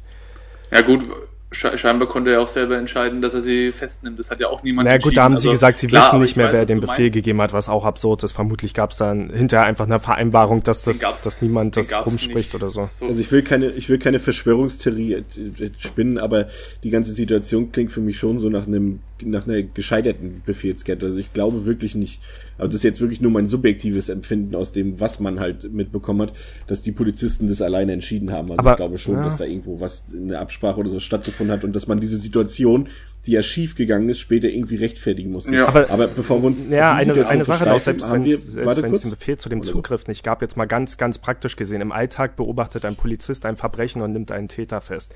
Das wäre ein ganz normales Verhalten. Also sagen wir ein Polizist auf Streife, der muss ja nicht erst irgendeinen Befehl bekommen, aber den Täter dann aus, also eigenmächtig wieder freizulassen, das wäre dann schon, also weiß ich nicht, ein Berufsvergehen oder vielleicht sogar eine Straftat. Also das ist ja eigentlich eine ganz praktische Sache, dass man vielleicht einen Moment als Polizist ergreift und einen Täter festnimmt, aber nicht unbedingt, dass man ihn freilässt. Das wollte ich nur nochmal richtig stellen. Aber ja, ohne die Situation, ohne die Situation hätte es aber halt wahrscheinlich den toten Jungen nicht gegeben, ne? Das ist der und Punkt, ja. Also Warte, äh, kurz, bevor wir es vergessen, ich wollte noch diesen einen Aspekt mit reinbringen, bevor wir dann schon weitergehen in, auf unserer Flucht, in Anführungszeichen. Ähm, es gab ja auch noch die Situation, auch an dieser Raststätte, in der dann Degowski das erste Mal vor die Kamera getreten ist beim, zum Interview, während er dann auch erstmals die auch für den Fall wichtige äh, Geisel äh, Silke Bischof ähm, bei sich hatte und mit der Waffe bedroht hat und dabei ein Interview gegeben hat. Das war ja auch an der Raststätte und das fand ja. ich auch krass, dass auch dort die Kameras draufgehalten haben, obwohl dort wirklich gerade vor Ort vor laufender Kamera eine junge Frau, ein junges Mädchen mit einer Waffe bedroht wurde, mit einer Waffe am Schädel. Und offensichtlich und das, sagt, was der, sie sagen dem Täter, der das Genau. Und dem Täter dort diese Plattform trotzdem gebeten und auch noch so gefragt, wie viel geht's dir und sowas, weil auch wird ja auch nicht das letzte Mal sein und das war auch, das ist einfach absurd. Einfach absurd. Wo, wobei ich fast, also auf mich hat es fast so gewirkt, dass sie gar nicht mal unbedingt das sagt, was, was ihr die, also ich glaube nicht, dass ihr die, dass ihr die Täter vorher gesagt haben, du sagst das und das, das kann ich mir irgendwie fast nicht vorstellen. Ich glaube, sie hat es einfach nicht fassen können. Sie sagt es ja auch dann später noch, ich kann, ich krieg diese ganze Situation eigentlich nicht mit. Das läuft Natürlich so, nicht. läuft die, so, ich stehe neben mir, ne? Die das Gefahr ist, ist ihr nicht bewusst. Genau, es ist ja einfach nicht auch, bewusst, weil der Körper wäre dir auch nicht. Wäre dir wahrscheinlich auch nicht, weil halt klar, sehr viele Leute auch drumherum stehen. Der Körper hat ja auch Schutzmechanismen. Wenn du dir jetzt, wenn man sich jetzt bewusst macht, dieses junge 18-jährige Mädchen steht an der Schwelle zum Tod. Die könnte jederzeit durch die Hand eines unberechenbaren Verrückten den Tod finden da muss man ja verrückt werden, wenn man sich diesen, diesen Gedanken so, so überlegt und, und auf sich selber projiziert, dann muss man ja eigentlich den Verstand verlieren. Und ich denke, das ist so eine Schutzreaktion, die der Körper dann hat, um zu sagen, okay, ich schotte das jetzt ab, ich blende das aus, das ist für mich jetzt was, was ein ganzes Stück weit weg passiert, aber nicht unmittelbar mir selbst. Und das, ich glaube, das war so der Punkt. Deswegen hat sie auch gesagt, ich glaube eigentlich nicht, dass er abdrückt. Ich fühle mich eigentlich so ganz gut. Das war so die, die Aussage wie geht's Ihnen mit der Waffe am Kopf? Das war die Frage vom, vom Journalisten. Das ist auch was, was man nicht, was man nicht vergessen kann. Und sie sagt, und sie, viel wichtiger ist noch, sie sagt ja auch, sie greift ja auch indirekt die Polizei an in diesem Interview, in dem sie sagt, dass sie glaubt erstmal so in dem Sinne, dass ihr nichts weiter passiert und dass sich alles auflöst, äh, wenn, wenn die Polizei einfach mal das macht, was sie machen sollte. Und sie sagt ja, das hat die Polizei bis dahin nicht gemacht und kritisiert wirklich als Geisel öffentlich vor laufenden Kameras ähm, die Aktion der Polizei, beziehungsweise Ja, aber das habe ich schon ein bisschen anders verstanden. Ich glaube, Silke war doch auch diejenige, die noch ziemlich am Anfang, ich glaube, bei einem der ersten halt, also noch be bevor die Sache mit dem Bus passiert ist, war sie da auch schon als Geise dabei. Nee, sie kam im Bus, okay. sie kam im, Auf, auf jeden Fall gab es eine Geise, die, die also dieses, tatsächlich von den Tätern ja. gezwungen wurde, ans Telefon zu gehen und zu sagen, äh, die Polizei ist daran schuld, dass wir gerade nicht freigelassen haben. Ich glaube schon, dass die Geiselnehmer, also ich glaube nicht, dass ihr hier ein Text vorgegeben wurde, aber für mich war die Situation eigentlich ziemlich eindeutig so, dass die Täter vermutlich während dieser gesamten Zeit im Bus diese ganzen Stunden immer wieder gesagt haben, die Polizei ist schuld, äh, wir tun euch nichts, wenn die Polizei dieses nicht macht. Und wirklich diese ganze Zeit dieses, was man ja auch in den Interviews gemerkt hat, dass sie die ganze Zeit immer wieder sagen, wenn die Polizei nicht das machen würde, wärt ihr längst frei, all diese Sachen. Und das in dieser Situation hier in diesem Interview, ich glaube nicht, dass sie nicht begriffen hat, in welcher Situation sie ist, sondern das war, also für mich hat sich das schon so sehr danach angeführt, wie ähm, ich stelle mich so gut wie möglich mit den Tätern, damit sie, weiß nicht, damit, äh, damit sie mich nicht hassen oder damit ich ähm, ja, mit ihnen einfach gut stehe, weil dann passiert mir auch am wenigsten. Und es äh, war schon immer so ein bisschen die Verzweiflung zu merken, während sie das gesagt hatten. Nö, nö, ich fühle mich, fühl mich gerade nicht bedroht. Äh, ich denke nicht, dass die mir was antun werden. Es war für mich die ganze Zeit so, ja, ich bin jetzt lieber mal kurz auf Seite der Täter, weil sonst könnte jederzeit äh, eine Kugel aus dieser Waffe kommen den Eindruck hat es für mich. Also es wirkte schon so, als wäre sie gezwungen, das zu sagen, nur nicht, ähm, es wurde ihr nicht vorgegeben, sondern sie ist einfach gezwungen, das zu sagen, weil sonst, ja, was passiert sonst, wenn sie wieder im Bus sind? Sind Sie wirklich bereit, Leute umzubringen? Ja. Wie geht es Ihnen mit der Pistole am Hals? Ja, eigentlich ziemlich gut dafür. Ist, mir ist das alles gar nicht so bewusst irgendwie. Zu jung. Können Sie sich vorstellen, dass er wirklich abdrückt? Nö. Eigentlich. Ja, lässt, lässt, lässt sich im, im, Nachhinein schwer feststellen. Also auf jeden Fall bezeichnend ist diese Szene, in der Dekowski diesem jungen Mädchen die, die Waffe an den Kopf hält und das Ganze wird mitgefilmt, quasi zeitgleich, als die löblich ähm, festgenommen wird. Und ähm, ist ja auch bezeichnend wieder für den, für den kompletten Fall. Also es ist äh, auch wieder ein weiteres Sinnbild dafür, wie diese wie dieser Fall medial ausgeschlachtet wurde. Ähm, Im weiteren Verlauf, was man vielleicht noch erwähnen sollte, der äh, Kassierer aus der Bank, der ja mittlerweile auch schon, ich glaube, irgendwie über 24 Stunden sich dann in der Gewalt ähm, dieser Geiselnehmer befunden hat und die Frau aus der Bank, die wurden dann freigelassen an dieser Raststätte. Also die beiden Urgeiseln, um es jetzt mal so auszudrücken, die hat man dann gehen lassen, damit die endlich, um es mal mit den Worten der Täter zu beschreiben, nach Hause gehen können. Und ähm, hat in dem äh, Zuge dann zwei Journalisten als Geiseln mitgenommen, also im Austausch, und ist dann mit den Geiseln äh, weitergefahren auf der Autobahn in Richtung Niederlande. Also in Richtung Holland, über die holländische Grenze hinweg. Hat sich dann auch wieder über mehrere Stunden natürlich hingezogen. Und dann ist zum ersten Mal ein, ein, ein ich nenne es jetzt mal ein Wendepunkt, auch von der, von der Polizei, vom polizeilichen Umgang mit diesem Fall eingetreten, weil die niederländische Polizei sich ja doch anders verhalten hat als die, die deutsche Polizei. Richtig, die ähm, haben, obwohl Rösner das dachte, seine Absicht war ja, ähm, nach Holland erstmal zu flüchten, weil es war die Aussage, das Zitat, zumindest in dieser Dokumentation, weil die freundlicher seien, die holländischen Polizisten. Ja. War dann aber nicht so, die haben dann eher so gar nicht mit sich verhandeln lassen und haben dann dafür gesorgt, dass zumindest die Kinder erstmal freigelassen werden, sonst passiert hier erstmal gar nichts. Ähm, das haben Rösner und Degowski dann auch veranlasst und dann wurde weiter verhandelt und dann gab es tatsächlich auch einen neuen Fluchtwagen, dann übrigens auch mal ein BMW, wie gewünscht. Ähm, also die haben, haben da quasi mehr erreicht, die holländischen Polizisten, als die deutschen Cops in, in, in den 24 Stunden zuvor letztendlich. Und ähm, das führte, man muss dazu sagen, äh, das Ganze lief auch nicht ganz glimpflich ab, das muss man dazu sagen, das hätten wir jetzt beinahe vergessen, aber es gab dort ein weiteres Todesopfer sollte man nicht außer Acht lassen. Und zwar ist das Fluchtfahrzeug mit einem Polizeiauto zusammengestoßen und ein ähm, einer der holländischen Polizisten ist dabei tödlich verunglückt. Ähm, aber es führt halt dazu, dass ähm, letztendlich ähm, ein neues Fluchtfahrzeug da war äh, und dort haben natürlich nicht alle Geiseln aus dem Bus äh, hineingepasst und letztendlich lief es darauf hinaus, dass nur noch zwei Geiseln mit an Bord waren, neben äh, Löblich, Degowski und und Rösner. Das war dann äh, Silke Bischoff, die wir halt schon kennen von diesem Interview, über das wir gerade gesprochen haben. Ähm, das blonde Mädchen mit der Pistole am Kopf und ähm, ihre beste Freundin. Die waren jetzt in der Gewalt der Täter. Ähm, ähm, ganz, ganz kurz noch eine Sache ähm, muss ich noch richtig stellen. Also die sind wohl nicht mit dem, also die Polizei ist nicht mit dem Flugfahrzeug kollidiert, sondern mit einem LKW. Also die sind mit einem LKW zusammengestoßen, als die, als die das Fluchtfahrzeug verfolgt haben, so habe ich es zumindest gelesen. Ja, nee, und dabei ja. ist der, ist der Polizist ähm, umgekommen. Was ich noch ganz kurz dazu erwähnen will, auch das finde ich eine wichtige äh, Sache, die die niederländische Polizei erreicht hat, die der deutschen Polizei scheinbar äh, abging. Sie haben erreicht, dass die Medien weitestgehend ausgeschlossen wurden. Die haben an der Grenze die Medien bereits aufgehalten, weil das ist, man muss sich das immer so vorstellen, man sieht es auch auf den Fotos, äh, von Gladbeck nach Bremen, von Bremen zur Raststätte und nach Holland war die Medien, waren die Medienautos immer dabei. Dieses Fluchtfahrzeug war immer umringt. Das sieht man auch auf den Videos von zahlreichen Presseautos, von Autos von Journalisten. Und dieser, dieser Schwarm, der dieses Auto da umgeben hat, der wurde erstmals in, in Holland oder beim Überfahren der holländischen Grenze so ein bisschen zerstreut. Natürlich haben die sich Schleichwege gesucht, um dann trotzdem irgendwie wieder nach Holland zu kommen und haben die Verfolgung sozusagen wieder aufgenommen. Aber die Polizei hat zumindest erstmal gesagt, die Presse kommt hier nicht rein. Das geht euch in dem Sinne nichts an, beziehungsweise da, da stehen Menschenleben auf dem Spiel und hat da klare Worte gefunden um, und hat zumindest versucht, die Presse auszuschließen. Also das finde ich auch äh, äh, wert, es mal zu notieren. Größte hat ja auch ähm, aus dem fahrenden Bus heraus auf äh, zu nahe kommende Journalistenautos und Taxis auch geschossen.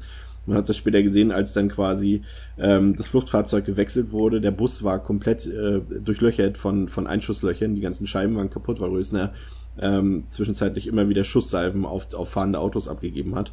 Aber generell hast du recht, es ist schon ein abstruses Bild, dass auch teilweise der Polizei nicht ermöglicht wurde, die Verfolgung gezielt aufzunehmen, weil halt permanent eine Kolonne von Journalisten ähm, am Arsch des Busses klebte, was einfach auch einfach nur krass ist. Und da sieht man dann doch, dass halt auch die Polizeiarbeit so ungünstig, wie sie auch verlaufen ist, von den Journalisten auch behindert wurde, definitiv. Ja, also ähm, wie du schon gesagt hast, man hat dann die, äh, man hat zumindest erreicht, in Anführungszeichen, dass sich die Zahl der, der Geiseln wesentlich verkleinert hat, nämlich nur noch auf diese beiden Mädchen, die dann ähm, in dem neuen Fluchtwagen, einem BMW, den haben, den haben sie dann natürlich auch wieder mit zahlreichen Mikrofonen und Peilsendern ausgestattet und mit einer, ähm, mit einem Mechanismus, bei dem man per Fernbedienung den Motor ausschalten kann. Auch sehr komisch, da kommen wir dann gleich noch dazu, was da dann passiert ist, aber man hat diesen Fluchtwagen auf jeden Fall präpariert und die beiden haben das wohl auch, ja, wussten es vielleicht, aber haben es vielleicht trotzdem im Kauf genommen, um dann weiter, weiterzukommen mit den Geiseln. Und ähm, was da dann so passiert ist in Holland und auf dem Weg nach Deutschland zurück, ist äh, tatsächlich so ironisch wie es klingt, aufgrund der mangelnden Dokumentation nicht ganz so zu 100% klar wie der Rest des Falles. Alles andere, ja, es klingt jetzt so, das klingt jetzt wieder so voyeuristisch, aber es ist wirklich ja so, dadurch, dass alles bis, da, bis dato dokumentiert war, war ja immer klar, was passiert. Da gab es wenig Raum für Spekulationen. Man hat immer gesehen, gehört, manchmal sogar beides, ähm, was da geschehen ist. Und das ist in, in, in Holland und auf dem Weg und, und wieder zurück, ist das Einzige, was eben halt aufgrund der mangelnden Presse, ähm, die da vor Ort war oder die da hingekommen sind, ist es eben nicht eindeutig überliefert. Also was man wohl, ähm, also was man, was man in der Recherche auch festgestellt hat, die Fernbedienung, mit der man den Motor dann irgendwann ausschalten wollte, die war dann plötzlich nicht mehr auffindbar. Also die, Natürlich hat, nicht. die hatten sie irgendwie nicht dabei, die war dann irgendwo woanders, was auch schon wieder äußerst befremdlich wirkt auf Außenstehende. Und ähm, es hat sich dann wohl auch in diesem, ich nenne es jetzt mal in diesem Rumgeballer, was Rösner da immer wieder gemacht hat, weil er in diesen Presseautos immer wieder äh, Polizisten vermutet hat, ähm, äh, hat sich dann wohl auch mal ein Schuss gelöst, der dann ähm, die Freundin, die Marion Löblich, dann auch noch irgendwie ins Bein getroffen hat. Also auch ganz, ganz, ganz dubios äh, irgendwie, wo, wo man dann irgendwie noch gehört hat, wie Rösner gesagt hat, das wollte ich nicht, es war ein Versehen oder irgendwas. Also ähm, ist alles äußerst nebulös, was da dann passiert ist, aber letztlich, wie gesagt, man hat sich dann auf zwei Geiseln beschränkt und ist in dem neuen Fluchtwa Fluchtwagen wieder zurück nach Deutschland gefahren und hat dann aber trotzdem auch nochmal angehalten äh, in Wuppertal und hat sich dann mit Medikamenten wohl versorgt, auch mit einem Teil des äh, vorher erbeuteten Geldes dann bezahlt und ist dann schließlich äh, weiter auf der Autobahn nach Köln gefahren, wo sie sich dann, so wurde es ähm, überliefert, in die Innenstadt verirrt haben. Also sie haben sich dann irgendwie verfahren und waren dann aber plötzlich in der Fußgängerzone von, von Köln. Und das Bild, was sich da abgegeben hat, war dann wirklich überbietet alles an Skurrilitäten und Absurditäten, die wir bisher schon hatten, über, überbietet Köln dann wirklich noch. Du siehst halt dieses, ähm, die ersten Aufnahmen, die da, da entstanden sind, siehst du halt, wie dieses, dieses Fluchtfahrzeug mitten in der Innenstadt steht. Ich weiß nicht, wer schon mal in Köln war, der kennt das vielleicht auch, dieses, das Szenario, wo das da äh, ab, sich abgespielt die, hat. Die ist die breite Straße. Also die breite Genau. Straße ist eine relativ bekannte ähm, Einkaufs- und Fußgängerstraße in, in Köln in der Nähe vom Dom. Und dementsprechend war auch absehbar, dass relativ schnell ähm, Passanten wieder aufmerksam werden und auch Journalisten wieder aufmerksam werden auf dieses Auto. Und es hat nur wenige Minuten gedauert, bis das komplette Fluchtfahrzeug mit den drei Täter bzw. Täterinnen und den beiden ähm, Geiseln ähm, umzingelt war von Journalisten und Passanten, die wirklich quasi wie eine Heerschar drumherum sich versammelt haben, einen Kreis gebildet haben. Und was sich dann abspielte, das ist dann wirklich das, wo sich dann auch die Journalisten ähm, gut, sie konnten sich vorher schon nicht mehr rausreden, aber da äh, wurde es unerträglich, wie die, wie die Journalisten teilweise gehandelt haben. Sie haben geredet mit den, mit den, mit, mit, mit ähm, Rösner und Degowski, als wären es Kumpels, sie haben sich geduzt, sie haben wirklich fast schon penetrant gefragt, können wir was für euch tun? Wollt ihr einen Kaffee haben? Oder sie haben sogar dann Gebäck und Kaffee an die Gangster verteilt. Das äh, wurde ganz gut in der Dokumentation als kumpelhaft beschrieben und genauso haben sie sich wirklich verhalten. Und ähm, absurde Szenen haben sich da äh, haben sich da dargestellt. Da gab es den einen Journalisten von vom Kölner Express, glaube ich, war es Udo Röbel, der war später dann auch Chefredakteur passenderweise von der Bild am Sonntag. Und und wie er dann auch teilweise dafür sorgt, dass dieses Fluchtfahrzeug sich so erstmal ganz langsam mit ein paar rollenden Metern vorwärts bewegen kann, wie er die Leute beiseite schiebt und dann diesen sarkastisch, also aus meiner Sicht sarkastischen äh, Spruch von sich gibt, es geht hier um Menschenleben, macht mal Platz, aber das fand ich äh, krass. Und später hat der Anne Journalist, ich glaube, ich weiß nicht mehr genau, welcher das war, ähm, auch noch gesagt, dass, es, dass sich die Journalisten dort vor, vor Ort wirklich, und er hat sich auch dafür entschuldigt im Nachhinein, wirklich wie im Rausch befunden haben, völlig außer Kontrolle mit dieser Situation, so hautnah an einem Tatort zu sein und so hautnah dabei zu sein. Und, und äh, sie sind dann einfach unverfroren ans Auto rangegangen, haben Interviews mit allen Beteiligten geführt, sie haben wieder diese Gebischof interviewt und wie geht's dir? Und sie saß dann auch wieder, wie gesagt, kann man sich jetzt so bestreiten, ob sie dort locker oder gestellt was Toni schon gesagt hatte, ähm, hinten im Auto saß und sie haben dann da gemütlich drin geraucht.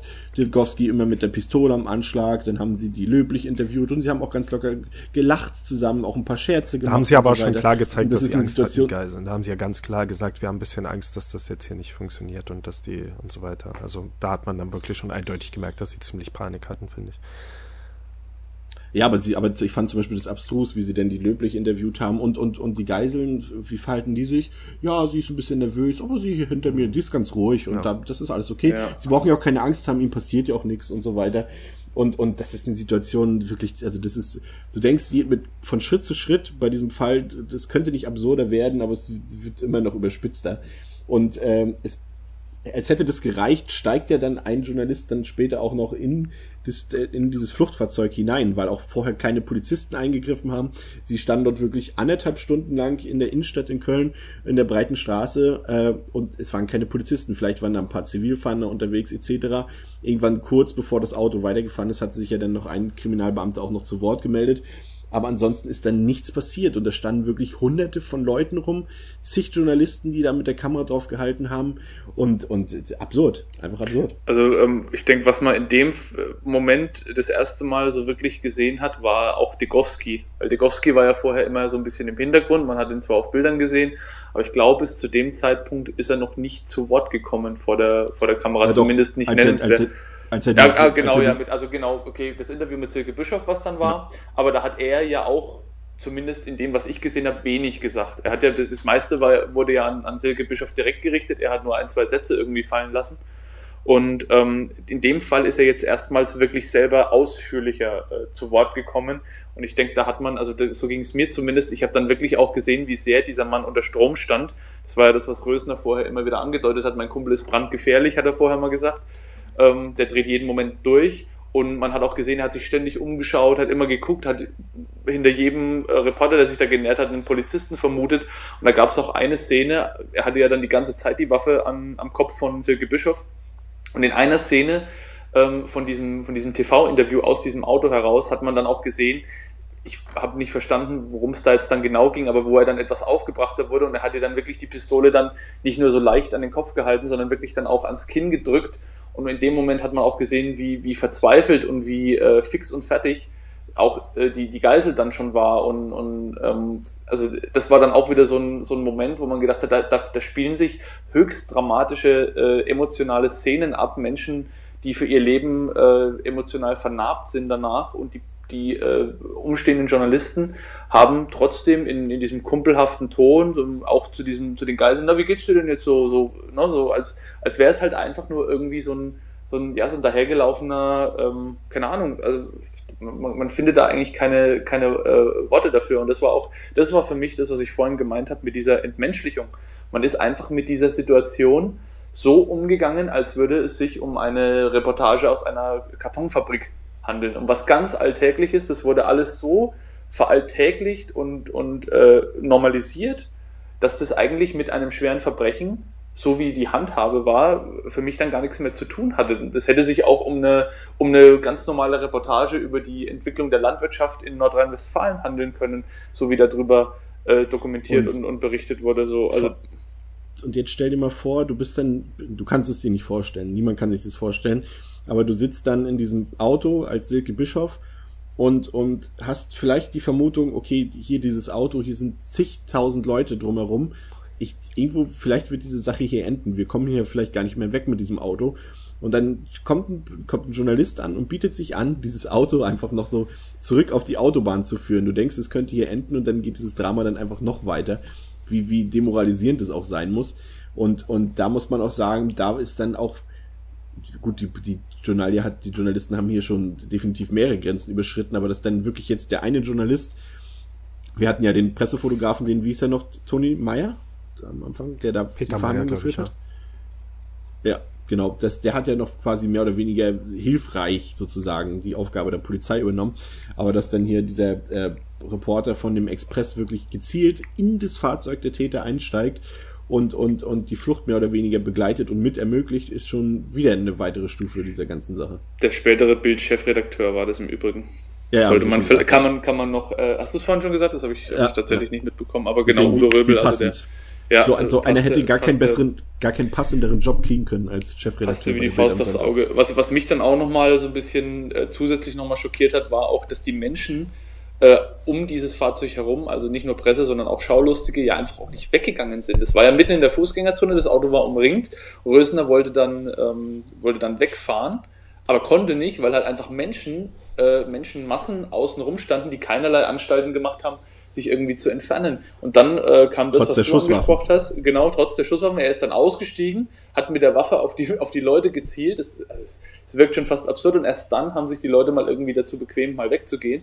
Und dann äh, kam noch, das ist auch so ein Bild, was irgendwie sich eingebrannt hat bei mir, kam noch ein Journalist, der dann diese, diese, ähm, diese Absperrpfeiler, die da in den Boden eingelassen sind, die man dann mit, diesen, mit diesem Schlüsselmechanismus dann auch rausnehmen kann, wenn da Autos durchfahren müssen. Ein anderer Journalist wusste nicht, wie es geht und er kam dann irgendwie mit Flipflops, das war ja mitten im Sommer, kam mit Flipflops und kurzer Hose dann dahin, hat diese, äh, diese Pfeiler dann entfernt und dann, ähm, äh, aber das, was du angesprochen hast, dass die beiden dann rausgelotst wurden und Udo Röbel hat sich dann, wie er auch selber in einem äh, späteren Interview dann gesagt hat, in einer Zehntelsekunde dazu entschlossen, sich in dieses Auto reinzusetzen. Zum einen, das hat er auch ganz klar so gesagt, zum einen natürlich, um irgendwie das Ganze äh, dazu zu führen, dass es dann äh, vielleicht äh, auf der Autobahn schneller beendet werden kann. Und zum anderen aber natürlich auch wieder, äh, und das hat er auch ganz klar gesagt, ähm, aus, äh, aus Gründen der äh, Sensationsgeilheit. Das Wort hat er sogar so gebraucht. Also er hat wirklich gesagt, es war eine Geilheit auf diese Story und er wollte da in dem Moment einfach hautnah mit dabei sein und ist deswegen, da ohne groß drüber nachzudenken, zu den, zu den Geiselnehmern ins Auto gestiegen. Und wurde ja danach dann auch noch interviewt, als er wieder rauskam. Er war, er war ja dann Teil dieser Sensation plötzlich. Genau. Und auch da, und auch da war wieder diese, diese Situation, wie dann ihn jemand in der, also wie die Polizei ihn fragen wollte, was ist denn jetzt da drin gewesen und sowas. Und er dann auch noch ganz kurz am angebunden gesagt hat, ja Leute, ich muss jetzt aber auch schnell wieder zurück. So, so ins Büro, ich muss jetzt die Story schreiben. Ich Ja. kann euch jetzt nicht, kann euch Polizisten jetzt nicht großartig sagen, was da eben gerade passiert ist. Ähm, er war jetzt ja auch nicht mega lange da in dem Auto. Er hat sie halt Richtung Autobahn geführt, ist dann ausgestiegen und ähm, die, das Fluchtfahrzeug hat sich dann weiter Richtung, ähm, ist dann auf die A3 gefahren, Richtung Bad Honnef. Und dort sollte dann etwas anders als geplant ähm, dieses Geiseldrama ein Ende nehmen. Ja, ähm, auch, auch das ist wieder so ein, so ein Punkt jetzt. Ich glaube, es wurde auch mehrfach äh, angedeutet und sogar gesagt, man war mittlerweile an einem Punkt, auch seitens der Polizei, wo das, wo das Ansehen der Polizei im, im Auge der Öffentlichkeit so weit gelitten hatte, eben durch diese ganzen äh, in Bild und Ton dokumentierten äh, Fehler, die gemacht worden sind. Auch schon allein die Tatsache, selbst wenn es jetzt nicht der Fall gewesen wäre, dass sich eine Geiselnahme über, über drei Tage mittlerweile hinzieht. Wir waren jetzt mittlerweile beim 18. August. Begonnen hat sie am 16. August, also drei Tage waren äh, äh, diese, diese Geiselnehmer bis, bis, bisher schon unterwegs. Und ich glaube, es wurde dann irgendwann die Entscheidung gefällt, so wurde es auch gesagt, wir müssen das jetzt beenden, egal wie. Und das ist, das ist für mich der größte Vorwurf, den man in dem Fall der Polizei machen kann, dass da wirklich auch, zumindest haben es die ähm, Leute, die damals in den entsprechenden Positionen sich befunden haben, im Nachhinein gesagt, von Leuten die Aussage getätigt wurde, ähm, das Leben der Geiseln ist, ähm, ja, also, oder beziehungsweise ähm, wir müssen in Kauf nehmen, dass den Geiseln was passiert. Wenn die dabei umkommen, dann ist es so, sinngemäß, aber wir müssen diesen Fall jetzt Ja, endlich beenden. Und es muss auch trotz Stelle. des Risikos, genau, und an dieser Stelle, und es muss trotz des Risikos ein Zugriff versucht Ja, werden. aber, Trotz des Risikos, dass diese, dass diese äh, Mädchen dann. Ähm, ja, aber da muss ich ernsthaft die Frage stellen, wa muss was macht wieder- man an ja, dem Punkt? Es hätte an jeder Ecke ein neuer Busch stehen können mit 20 neuen Geiseln. Also ich bin auch der Meinung, man hätte es an dem Punkt wirklich beenden. Und was soll man machen? Noch drei Tage warten, bis sie weiter durchs Land gefahren sind. Offensichtlich waren die Täter ja nicht bereit, die Geiseln irgendwann mal freizulassen, weil sie haben sich immer verfolgt gefühlt. Und selbst wenn was komplett unwahrscheinlich ist, einfach nur noch eine leere Straße hinter ihnen gewesen wäre, hätten sie sich vermutlich immer noch verfolgt gefühlt. Die, die, für, für mich, für mich, die, Täter waren, waren zu jeder Zeit bereit, die Geiseln freizulassen. Das wurde ja auch, wurde ja selbst von dem, von dem Ausgestiegenen dann nochmal, ähm, noch mal betont, dass die, die Täter eigentlich nur darauf warten, auf eine Möglichkeit, die Geiseln endlich freizulassen. Für mich, und das ist nur meine persönliche Meinung, was man hier hätte tun können, das wurde auch von, von Polizeileuten, die sich da befunden haben, auch nochmal bestätigt. Man hätte die beiden einfach gehen lassen sollen. Man hätte die, die, die, hätte sie die Geiseln freilassen können. Sie haben sich da oft genug äh, auch selbst dazu geäußert, dass sie das möchten und hätte sie dann einfach gehen lassen können. Die hätte man höchstwahrscheinlich zu einem späteren Zeitpunkt sowieso aufgegriffen, eben weil beide nicht unbedingt die nötige Intelligenz und auch die Weitsicht äh, besessen hätten, sich entsprechend zu tarnen oder unterzutauchen und auch sehr, waren ja auch von, der, von ihrer Persönlichkeit her und mit den Tattoos recht auffällig. Also für mich war das einfach so, ich, ich, es ist schwierig, das zu beurteilen, da gebe ich dir recht. Und ich will auch mich, mir, mir nicht anmaßen, mir da wirklich ein finales Urteil zu erlauben, aber für mich rein aus logischer Sicht wäre das die die äh, zumindest für die Geiseln beste Alternative gewesen, wenn man sich wirklich dazu entschieden hätte zu sagen, okay, wir brechen die Verfolgung an dieser Stelle ab, wir treten in Verhandlungen mit den äh, Personen, die ja scheinbar wirklich dazu bereit waren. Natürlich hätte auch da das Risiko bestehen können. Das ist absolut klar, dass, ähm, dass das Ganze sich verschlimmert und dass die Geiseln trotzdem zu Tode kommen. Aber einen, einen ähm, in Anführungszeichen Zugriff in der Form, wie er dann stattgefunden hat, bei dem auf jeden Fall ja ähm, die, die Wahrscheinlichkeit bei irgendwie 99 Prozent lag, dass zumindest eine der Geiseln stirbt, in der Form, wie es dann gelaufen ist, das war für mich, für mich persönlich ein, ein, ein, ein nicht zu entschuldigender Fehler, was da passiert ich, ist. Ich Also bin der Meinung, Ich gebe ich geb euch da beiden recht. Also ich gebe Toni recht, weil er sagt, dass irgendwann musste man jetzt halt wirklich eingreifen, weil wo hätte das letztendlich hinführen sollen? Ähm, weil ich fände auch den Aspekt, den Toni äh, genannt hat, richtig, dass er gesagt hat, dass, dass die sich wahrscheinlich weiterhin immer verfolgt gefühlt hätten, irgendwo von irgendwelchen Polizisten, seien sie nach Frankreich oder sonst wohin gefahren. Das wäre einfach so weitergegangen. Aber ich gebe dann dir, Dominik, recht, dass denn die Art und Weise, wie dieser Zugriff durchgeführt wurde, halt einfach irgendwie ich bin der. Meinung, also für mich ist der wahrscheinlichste Fall, dass die beiden einfach mit den Geiseln verschwunden wären. Und wir hätten vielleicht nie wieder von den Geiseln gehört, weil dies, dieses Ganze immer wieder, ja, wir hätten sie freigelassen, wenn die Polizei nur weg wäre. Das, das ist einfach, das, also größtenteils waren das Rösners Worte und das sind Sachen, die Journalisten dann so weitergegeben haben, weil Rösner es immer wieder gesagt hat. Und das war die ganze Zeit das Muster durch alles, was er gesagt hat, immer wieder, wir hätten das längst beendet, wir wollten das alles gar nicht. All diese Sachen, ja, was kann ich dafür, ist nicht meine Schuld, wenn hier Geiseln sterben. Alles dieses, dieser totale Irrsinn, also für mich, vor allem von jemandem, der angeblich vollkommen damit einverstanden wäre, sich selbst eine Waffe in den Mund zu stecken, aber trotzdem tagelang mit Geiseln durchs Land fährt. Und ich bin der Meinung, hätte man die Verfolgung Sie hätten ja auch- abgebrochen, wären sie verschwunden. Toni? Für immer. Sie hätten ja auch, als der, als der Journalist Röbel aus dem Auto gestiegen ist, da muss ja scheinbar auch die Möglichkeit gegeben gewesen, also die Möglichkeit war ja da, dass das Auto anhält und jemand aussteigt. Auch in diesem Moment hätte man die beiden Geiseln ja mit freilassen Ja, können, theoretisch. Weil scheinbar stand da ja in dem Moment gerade keine Möglichkeit, dass die, die Ja. Täter in Gefahr waren. Auf jeden Fall. Für mich, für mich spricht halt, äh, für, mich spricht halt dagegen, dass sie die, die anderen Geiseln ja auch freigelassen haben. Also es, für mich ist es ja auch, ähm, zumindest kann ich es mir so vorstellen, äh, es sind ja auch Geiseln für die Täter eine Belastung. Ja, aber sie haben ein sich Stück immer- weit. Die müssen auf die Geiseln aufpassen. Sie müssen, sie müssen äh, sich um die Geiseln auch ein Stück weit kümmern. Es ist immer auch, ein, äh, äh, je mehr Geiseln man nimmt, desto schwieriger wird es ja aufzupassen, dass da keiner ausbüchst und dass es, äh, ja, das, äh, man, man hat ja auch ein Stück weit Verantwortung. Klar, ich bin, ich bin da absolut bei euch. Ähm, das waren zwei unberechenbare äh, Schwerverbrecher, wo niemand voraus hätte sehen können, was danach passiert, weil das wäre genauso gut möglich gewesen, dass sie mit den Geiseln abhauen und dass, dass man die Personen nie mehr äh, sieht. Aber, und dabei bleibe ich, die Art und Weise, das hat der Chris eben auch schon gesagt, wie zugegriffen wurde, lässt für mich keinen anderen Schluss zu, dass ein Tod dieser Geiseln billigend in Kauf genommen wurde, weil anders kann ich mir nicht erklären, äh, wie es zu dem kommen konnte, was dann nämlich passiert ist, nämlich auf der Autobahn. Ich kann es jetzt gleich auch schon mal äh, Ja, mit, ja. mit äh, sagen. Auf der Autobahn wurde dann vom Sondereinsatzkommando dieser Zugriff ähm, durchgeführt, wurde befohlen und durchgeführt.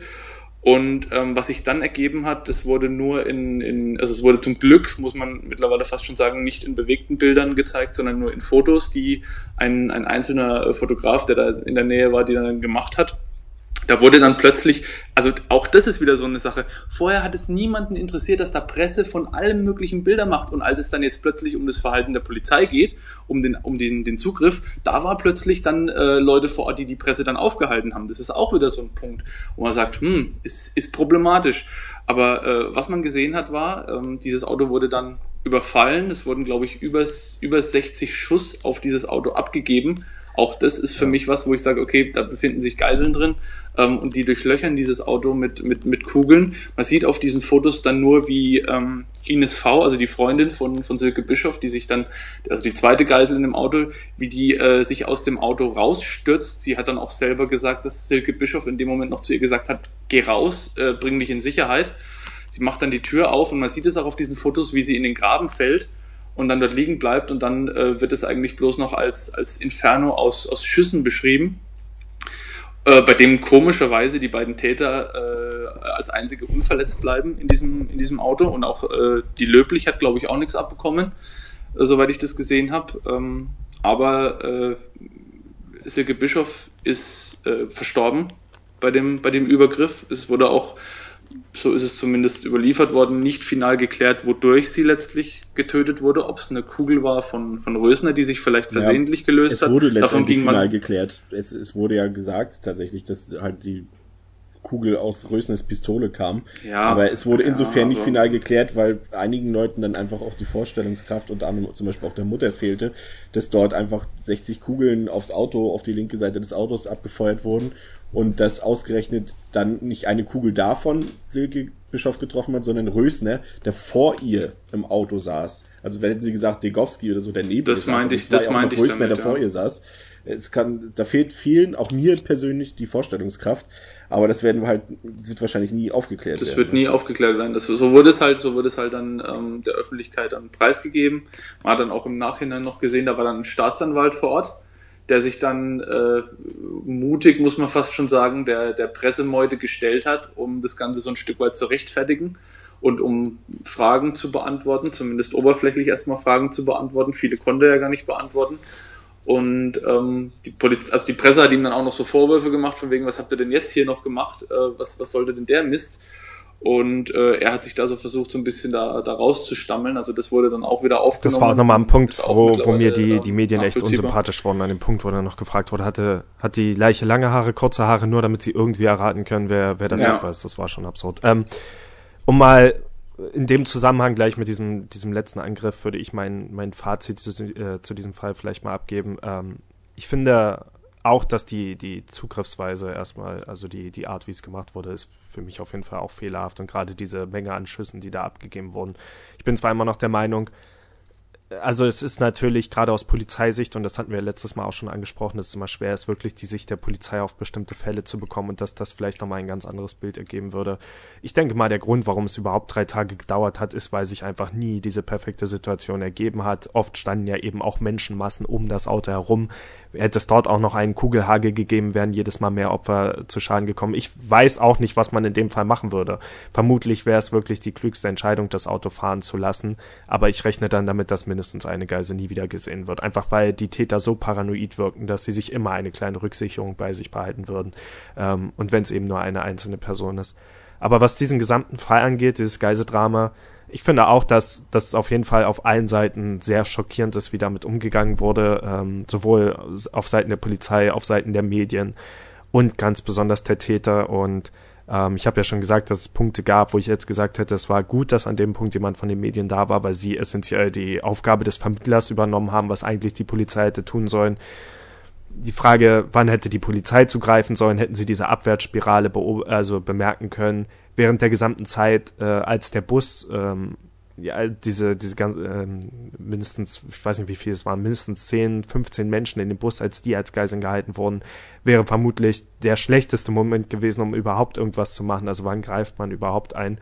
Ich denke schon, dass das von allen Seiten ziemlich schwer war, aber ich habe trotzdem, das heißt nicht, dass ich Verständnis dafür habe, aber was ich beobachtet habe, was vielleicht so ein bisschen hier in dem Podcast auch wieder durchgeschimmert ist, so an verschiedenen Situationen und was ich so in Kommentarbereichen gelesen habe zu diesem Fall, zum Beispiel bei der Dokumentation, ist, dass auf unglaubliche Weise ähm, durch die Art, wie über diesen Fall berichtet wird, und deswegen habe ich heute versucht, immer so ein bisschen dagegen äh, zu an verschiedenen Stellen, ist, dass sehr, sehr viel mit den Tätern sympathisiert wurde. Und da habe ich zum Beispiel null Verständnis dafür, weil was hier immer untergeht bei diesem Fall oder unterzugehen scheint, ist, dass die Täter letztendlich immer noch die Ursache für alles sind, für absolut alles, was hier passiert. Angefangen Richtig. bei dem Banküberfall, angefangen bei der Entscheidung, überhaupt Geiseln zu nehmen, weiter mit den Geiseln rumzufahren, dann auf einmal einen ganzen Bus an Geiseln zu nehmen, was ja absolut nicht notwendig gewesen wäre. Und so weiter. Natürlich wollten sie ihr eigenes äh, ähm, Leben retten und hatten wahrscheinlich immer wieder diese Hoffnung zu flüchten. Aber auch die Tatsache, dass sich das so lange gezogen hat und dass sich überhaupt so viele Medienvertreter versammeln konnten, ist für mich immer noch Schuld, äh, ähm, ja, Schuld der Täter, weil sie haben nicht gehandelt. Klar, wir, wir haben gesagt, sie haben darauf gewartet, dass die Polizei irgendwas unternimmt, aber was genau eigentlich? Der Typ hat ja losgeballert, sobald nur annähernd ein Polizist zu sehen war. Es gab keine mobilen Kommunikationsmittel. Absolut, was ja. genau hätte man tun können? Die Täter haben ja nichts gemacht. Sie sind einfach stundenlang mit diesem Bus da stehen geblieben und sie haben einfach nicht wirklich diese Situation genutzt. Man hätte sich dann schon entfernen sollen von diesem Fahrzeug vielleicht und ähm, irgendjemand, irgendein tatsächlicher Polizeivermittler hatte dann noch relativ zeitig am Telefon gesagt, ja, aber wir können sie auch mit Hubschrauber verfolgen und so weiter, all diese Sachen. Also es wurden auf einen Seiten extrem viele Fehler gemacht, aber ich will nur noch mal betonen, für mich sind es immer noch zu mehr als 50 Prozent die Täter und nicht irgendjemand anderes, der die Situation genutzt hat.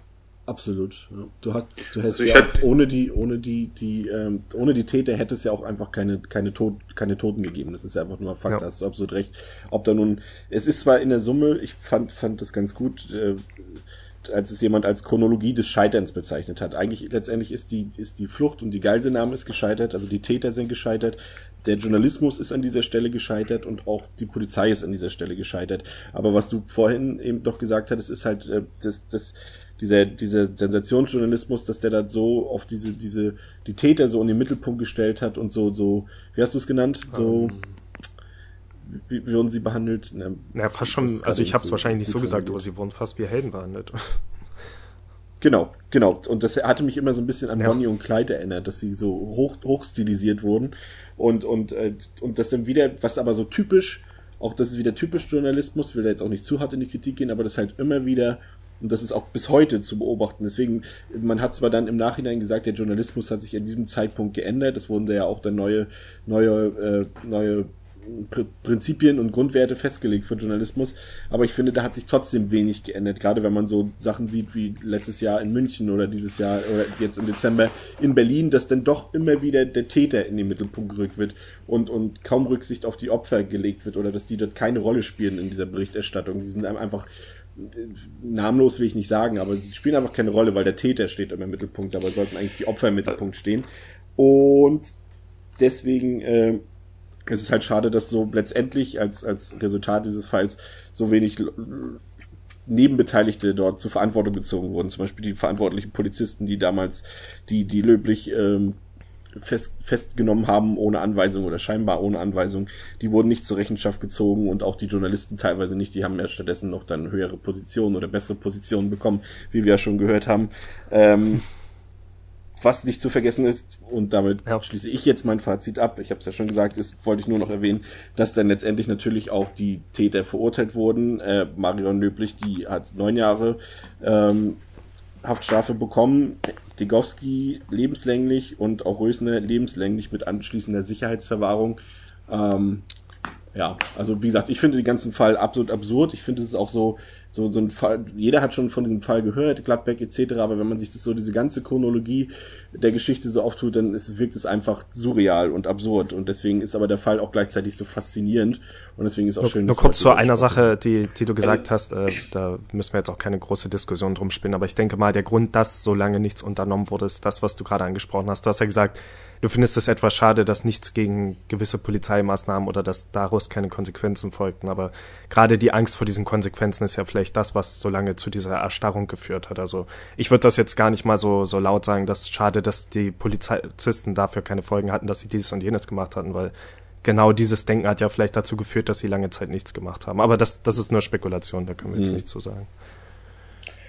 Also was ich, was ich nochmal aufgreifen will auf jeden Fall, ist, um auch mal mein, äh, meine persönliche Zusammenfassung da noch ähm, loszuwerden.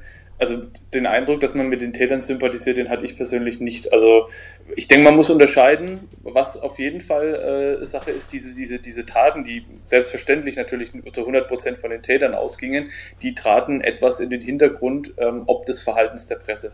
Man hat dann später auch mehr über, die, über das Verhalten der Presse äh, gesprochen gefühlt, als über das, äh, über das Verhalten der Täter den Punkt, den würde ich unterstreichen. Aber sympathisiert haben weder wir heute mit den Tätern, wir haben oft genug auch gesagt, dass es sich dabei um brandgefährliche Psychopathen handelt. Nichts anderes sind diese Menschen und die Morde gehen selbstverständlich auch zu 100 Prozent auf äh, das Konto dieser Menschen. Aber die Tatsachen, dass kein Rettungswagen zur Verfügung stand, die Tatsachen, dass oft geschludert und getrödelt wurde, die Tatsachen, dass Entscheidungen getroffen wurden, die nicht autorisiert waren, das sind für mich unumstößliche Fehlverhalten der Polizei und da rücke ich auch nicht davon ab. Für mich sind es einfach Fehlverhalten, die mit sich Sicherheit nicht zum, zum schnellen äh, Auflösen der Situation beigetragen haben. Und es wurde ja, wie gesagt, auch oft genug von entsprechenden Personen aus den äh, Stellen zugegeben, dass man da so ein bisschen die, die Vogel-Strauß-Taktik oft angewandt hat, Kopf in den Sand und hoffen, dass es schnell vorbei ist. Und das ist für mich einfach unentschuldbar. Es ist im Nachhinein schwierig, Und da bin ich auch, da bin ich jetzt bei Toni zu sagen, ähm, die und die Personen sind schuld und da jetzt dann noch anzufangen mit Fingerzeig und mit zu sagen, du hast dich hier in dem Fall äh, falsch verhalten, um einfach einen Sündenbock zu haben, den man dann an den Pranger stellen kann. Wenn es aber eigentlich ein Kollektivversagen von sowohl ähm, äh, der Polizei äh, oder den, den beteiligten Personen als auch von der, der Presse war, die in, in vielen Fällen falsch gehandelt haben, ähm, da darf sich niemand davon freisprechen. Und auch ich, muss ich sagen, jetzt noch, noch über 25 Jahre, nachdem das passiert ist, habe mich schlecht gefühlt und fühle mich immer noch schlecht, dass ich mir diese ganzen Sachen angeschaut habe, auch wenn es jetzt schon so lange her ist und auch wenn man dem Ganzen jetzt so einen, so einen historischen Hintergrund zusprechen kann und das Ganze vor, dem, vor den äh, Ereignissen mittlerweile fast schon äh, nicht mehr wegzudenken und auch sehr, sehr wichtig ist, um eben diese Diskussion, was dürfen Medien und was äh, dürfen Medien nicht, um die weiterhin auch ähm, am Leben zu halten. Aber ich habe mich schlecht gefühlt, als ich diese, als ich mir diese Bilder angeschaut habe. Man fühlt sich einfach schlecht, weil man in die Privatsphäre von Menschen in Extremsituationen eindringt und ja auch, das, das haben wir alle drei auch zugegeben, das hat ja eine, eine Faszination, das Ganze. Sowas fasziniert einen ja, weil das sind Bilder, die man sonst nie zu sehen bekommt. Und es ist ein extrem interessanter Fall. Aber ähm, ich denke, jeder sollte sich bewusst machen, was da passiert ist, ähm, wie es auch jetzt den Menschen noch geht. Die Mutter von Silke Bischof hat das Ganze immer noch nicht verwunden. Das wird auch relativ schnell klar, wenn man sich diese Dokumentationen anschaut, bei denen sie zu Wort kommt. Auch äh, Ines V., die das Ganze überlebt hat, die mit dem Auto saß, ist auch immer noch fix und fertig, wenn sie drüber sprechen muss und, und hat das Ganze nie verarbeiten können. Und selbst Beteiligte aus Presse und Polizei hatten bei diesen Dokumentationen Tränen in den Augen. Und ich glaube es denen auch. Die haben gesagt, da sind Bilder entstanden, die werden sie ihr Lebtag nicht vergessen. Äh, der Polizist, der Silke Bischof wiederbelebt hat, ähm, hatte Tränen in den Augen, als er gesagt hat, er, er weiß gar nicht, wie lange er das versucht hat, dieses Mädchen äh, wieder ins Leben zurückzuholen und es wird ihn sein, sein Lebtag nicht mehr loslassen, diese, diese Bilder. Und dass dann auch noch jemand kam und zu ihm gesagt hat, irgendwie, was habt ihr denn jetzt angerichtet? Also ähm, ich denke, man, man, man sollte sich der Schwere dieses Falls bewusst sein. Ich finde es auch gut, dass wir heute darüber gesprochen haben. Ich ermutige auch jeden, sich darüber zu informieren. Äh, nicht einfach nur, weil der Fall interessant ist, sondern wie gesagt einfach, weil es eine sehr wichtige Diskussion danach gegeben hat, äh, wie weit dürfen Medien gehen und weil es auch dazu geführt hat, dass so ein gewisser Ehrenkodex etabliert wurde, ähm, was dürfen Medien und was dürfen Medien nicht.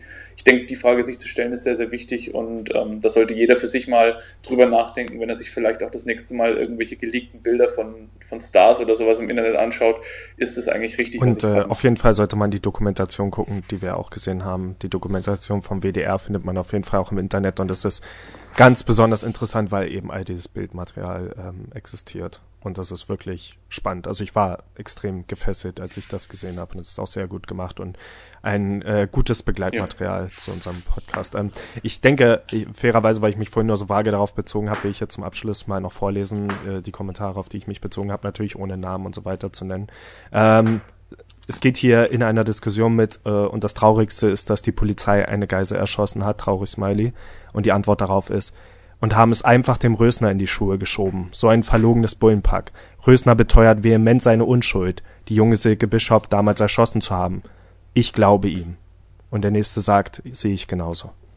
Also das ist für mich das Ausmaß an Sympathie mit diesem Täter. Ähm, aber ja, ähm, das waren schon sehr schöne Abschlussworte. Ich hoffe auch, dass ihr euch, ähm, ja, dass natürlich ihr das hier gehört habt, aber eben vielleicht auch mehr noch dazu seht und das wirklich interessantes Bildmaterial zu sehen. Und es wäre ganz speziell in diesem Fall wirklich sehr interessant, eure Meinung dazu zu hören. Wir haben hier so viele verschiedene Diskussionspunkte angerissen und wenn ihr da selbst eine Meinung dazu habt, dann können wir gern äh, in unserer nächsten Episode auch nochmal ein bisschen Zeit dafür aufwenden.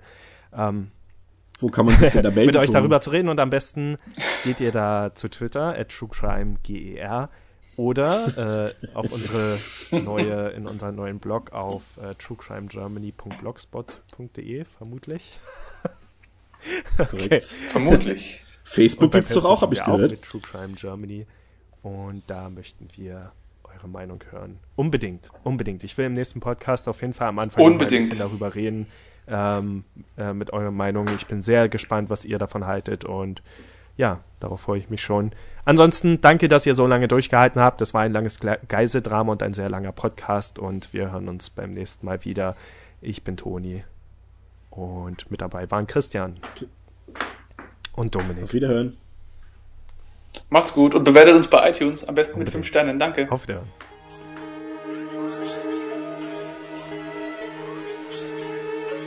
haben, so ganz spontan der Wunsch, äh, zu viel Geld zu kommen oder was? Na, ich, bin, ich bin von Haus aus ein Verbrecher, also innerlich. Für mich gibt es kein Arbeiten und äh, auch keine Moral und so eine Scherze dann. Ne? Ich äh, will nach vorne kommen, ich will leben. Und da hängt aber auch mit, mit dieser ganze politische Scheiße da zusammen und so. Äh, da müssen wir Hand vorne.